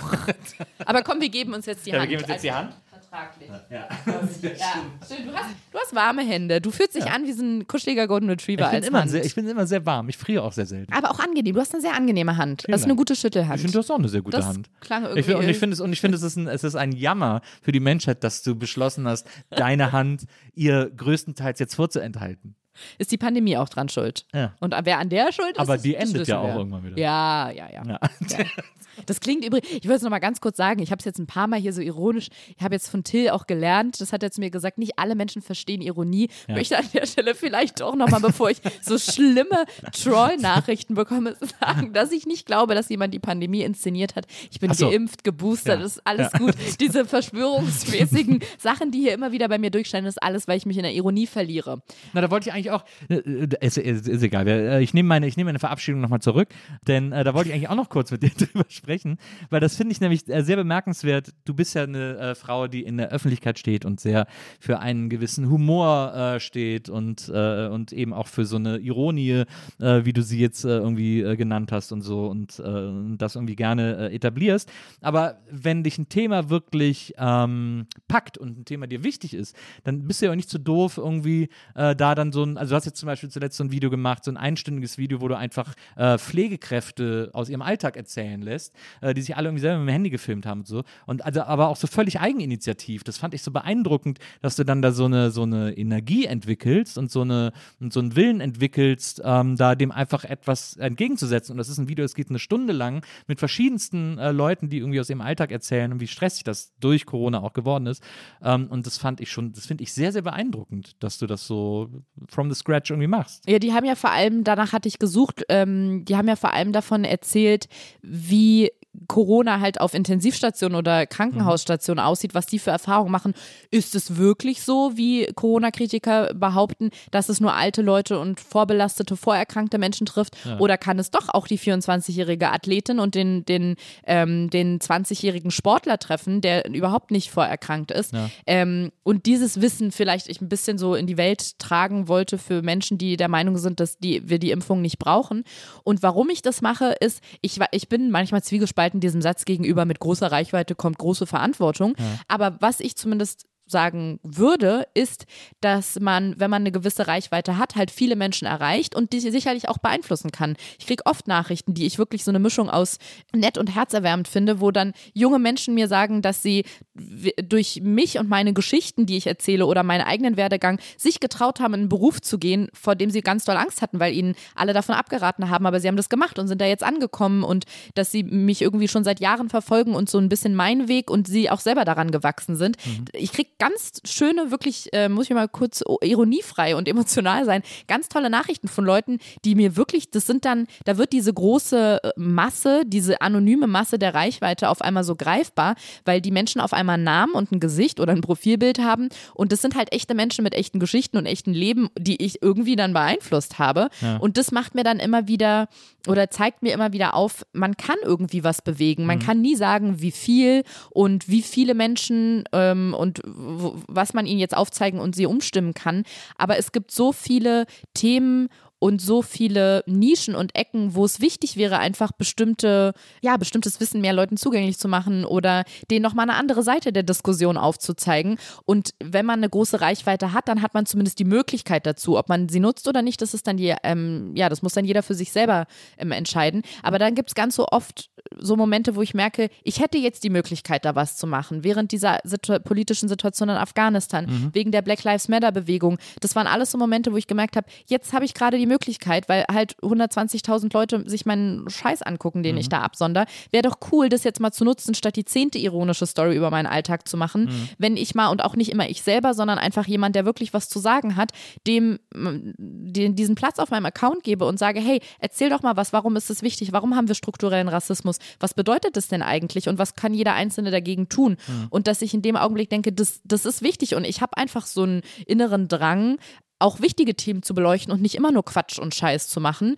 Und das ist nicht immer so. Und ich glaube, den Hauptteil der Zeit ist es eher Quatsch und Scheiß bei mir. Aber in diesen einzelnen lichten Momenten, die ich dann habe, finde ich halt auch sowas wahnsinnig wichtig und denke mir dann, warum soll ich den Account nur nutzen oder diese, diese Menschen, die mir da zuhören und zugucken, um äh, meine schlechten Pointen zu verbreiten. Ich kann doch auch mal versuchen, irgendwie ein Thema, was uns weiterbringt, ein bisschen zu platzieren. Mhm. Und das ist so der Ansporn, warum ich das mache und die Motivation dahinter. Ja, das finde ich ganz toll. Also es gibt ja auch zum Beispiel, ich habe diese, diese ähm, Story äh, beziehungsweise den Post gesehen äh, mit, ich hoffentlich sage ich es jetzt nicht falsch, aber ich glaube, es war ein Onkel von dir, der äh, beim afghanischen Fernsehen oder bei so einem afghanischen Privatsender irgendwie gearbeitet hat. Ja, der ist der Inhaber vom der größten Inhaber von, afghanischen, genau, von Tolo TV. Genau, und da wurde dann auch, der dir dann auch so ein bisschen äh, die Situation in Afghanistan erklärt hat, als das jetzt alles wieder so zusammengebrochen ist und du das sozusagen weitergetragen hast. Äh, das fand ich auch sehr berührend und sehr, ähm, und ich finde das auch überhaupt nicht fehl am Platz. Also ich finde das auch total gut, dass du,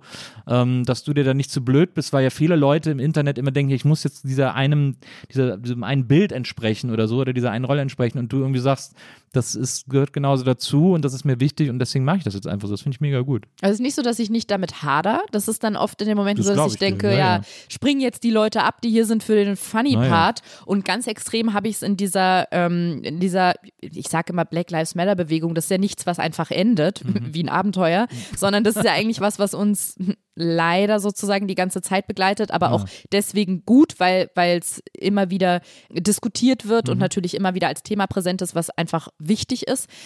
Und da war es am extremsten, also wenn ich diese ern ernsteren Themen, nenne ich sie mal, anspreche, da war es am extremsten, dass ich gemerkt habe, dass die Leute so krass abspringen Ja. bei meinen Stories. Also diese Absprungrate, die kann man ja sehen bei Instagram, wann verliert man Leute und wenn es sonst immer nur so 500 waren, von einer Story zur nächsten, waren es da auf einmal Tausende.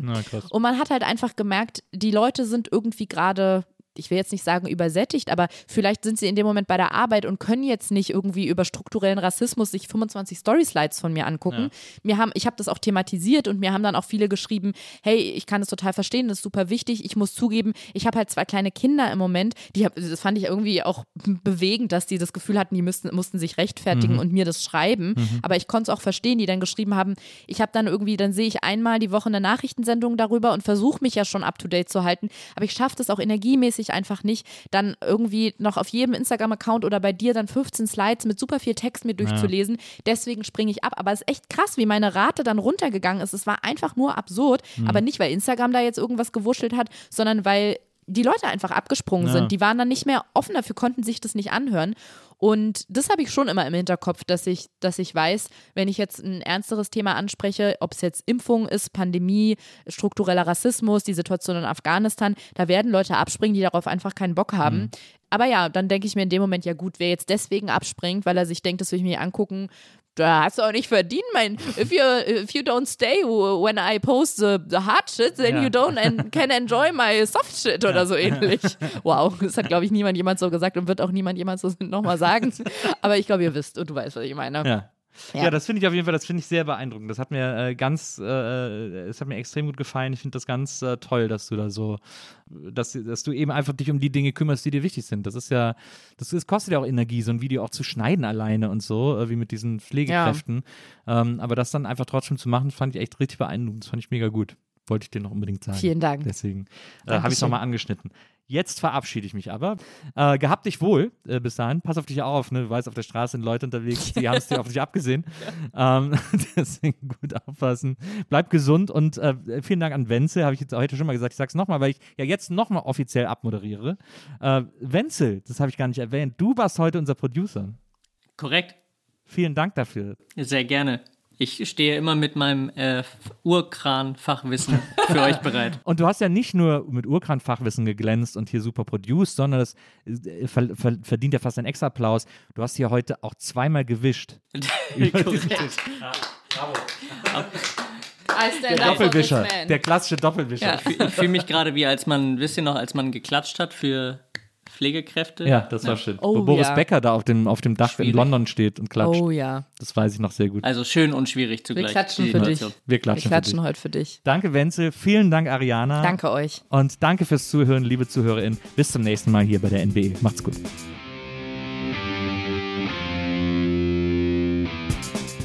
Die Nils Bokelberg-Erfahrung. Von und mit Nils Bokelberg. Eine Produktion von Pool Artists. Team Wenzel Burmeier, Lisa Hertwig, Maria Lorenz Bokeberg, Frieda Morische und natürlich Nils Bokeberg. Nils Bokeberg.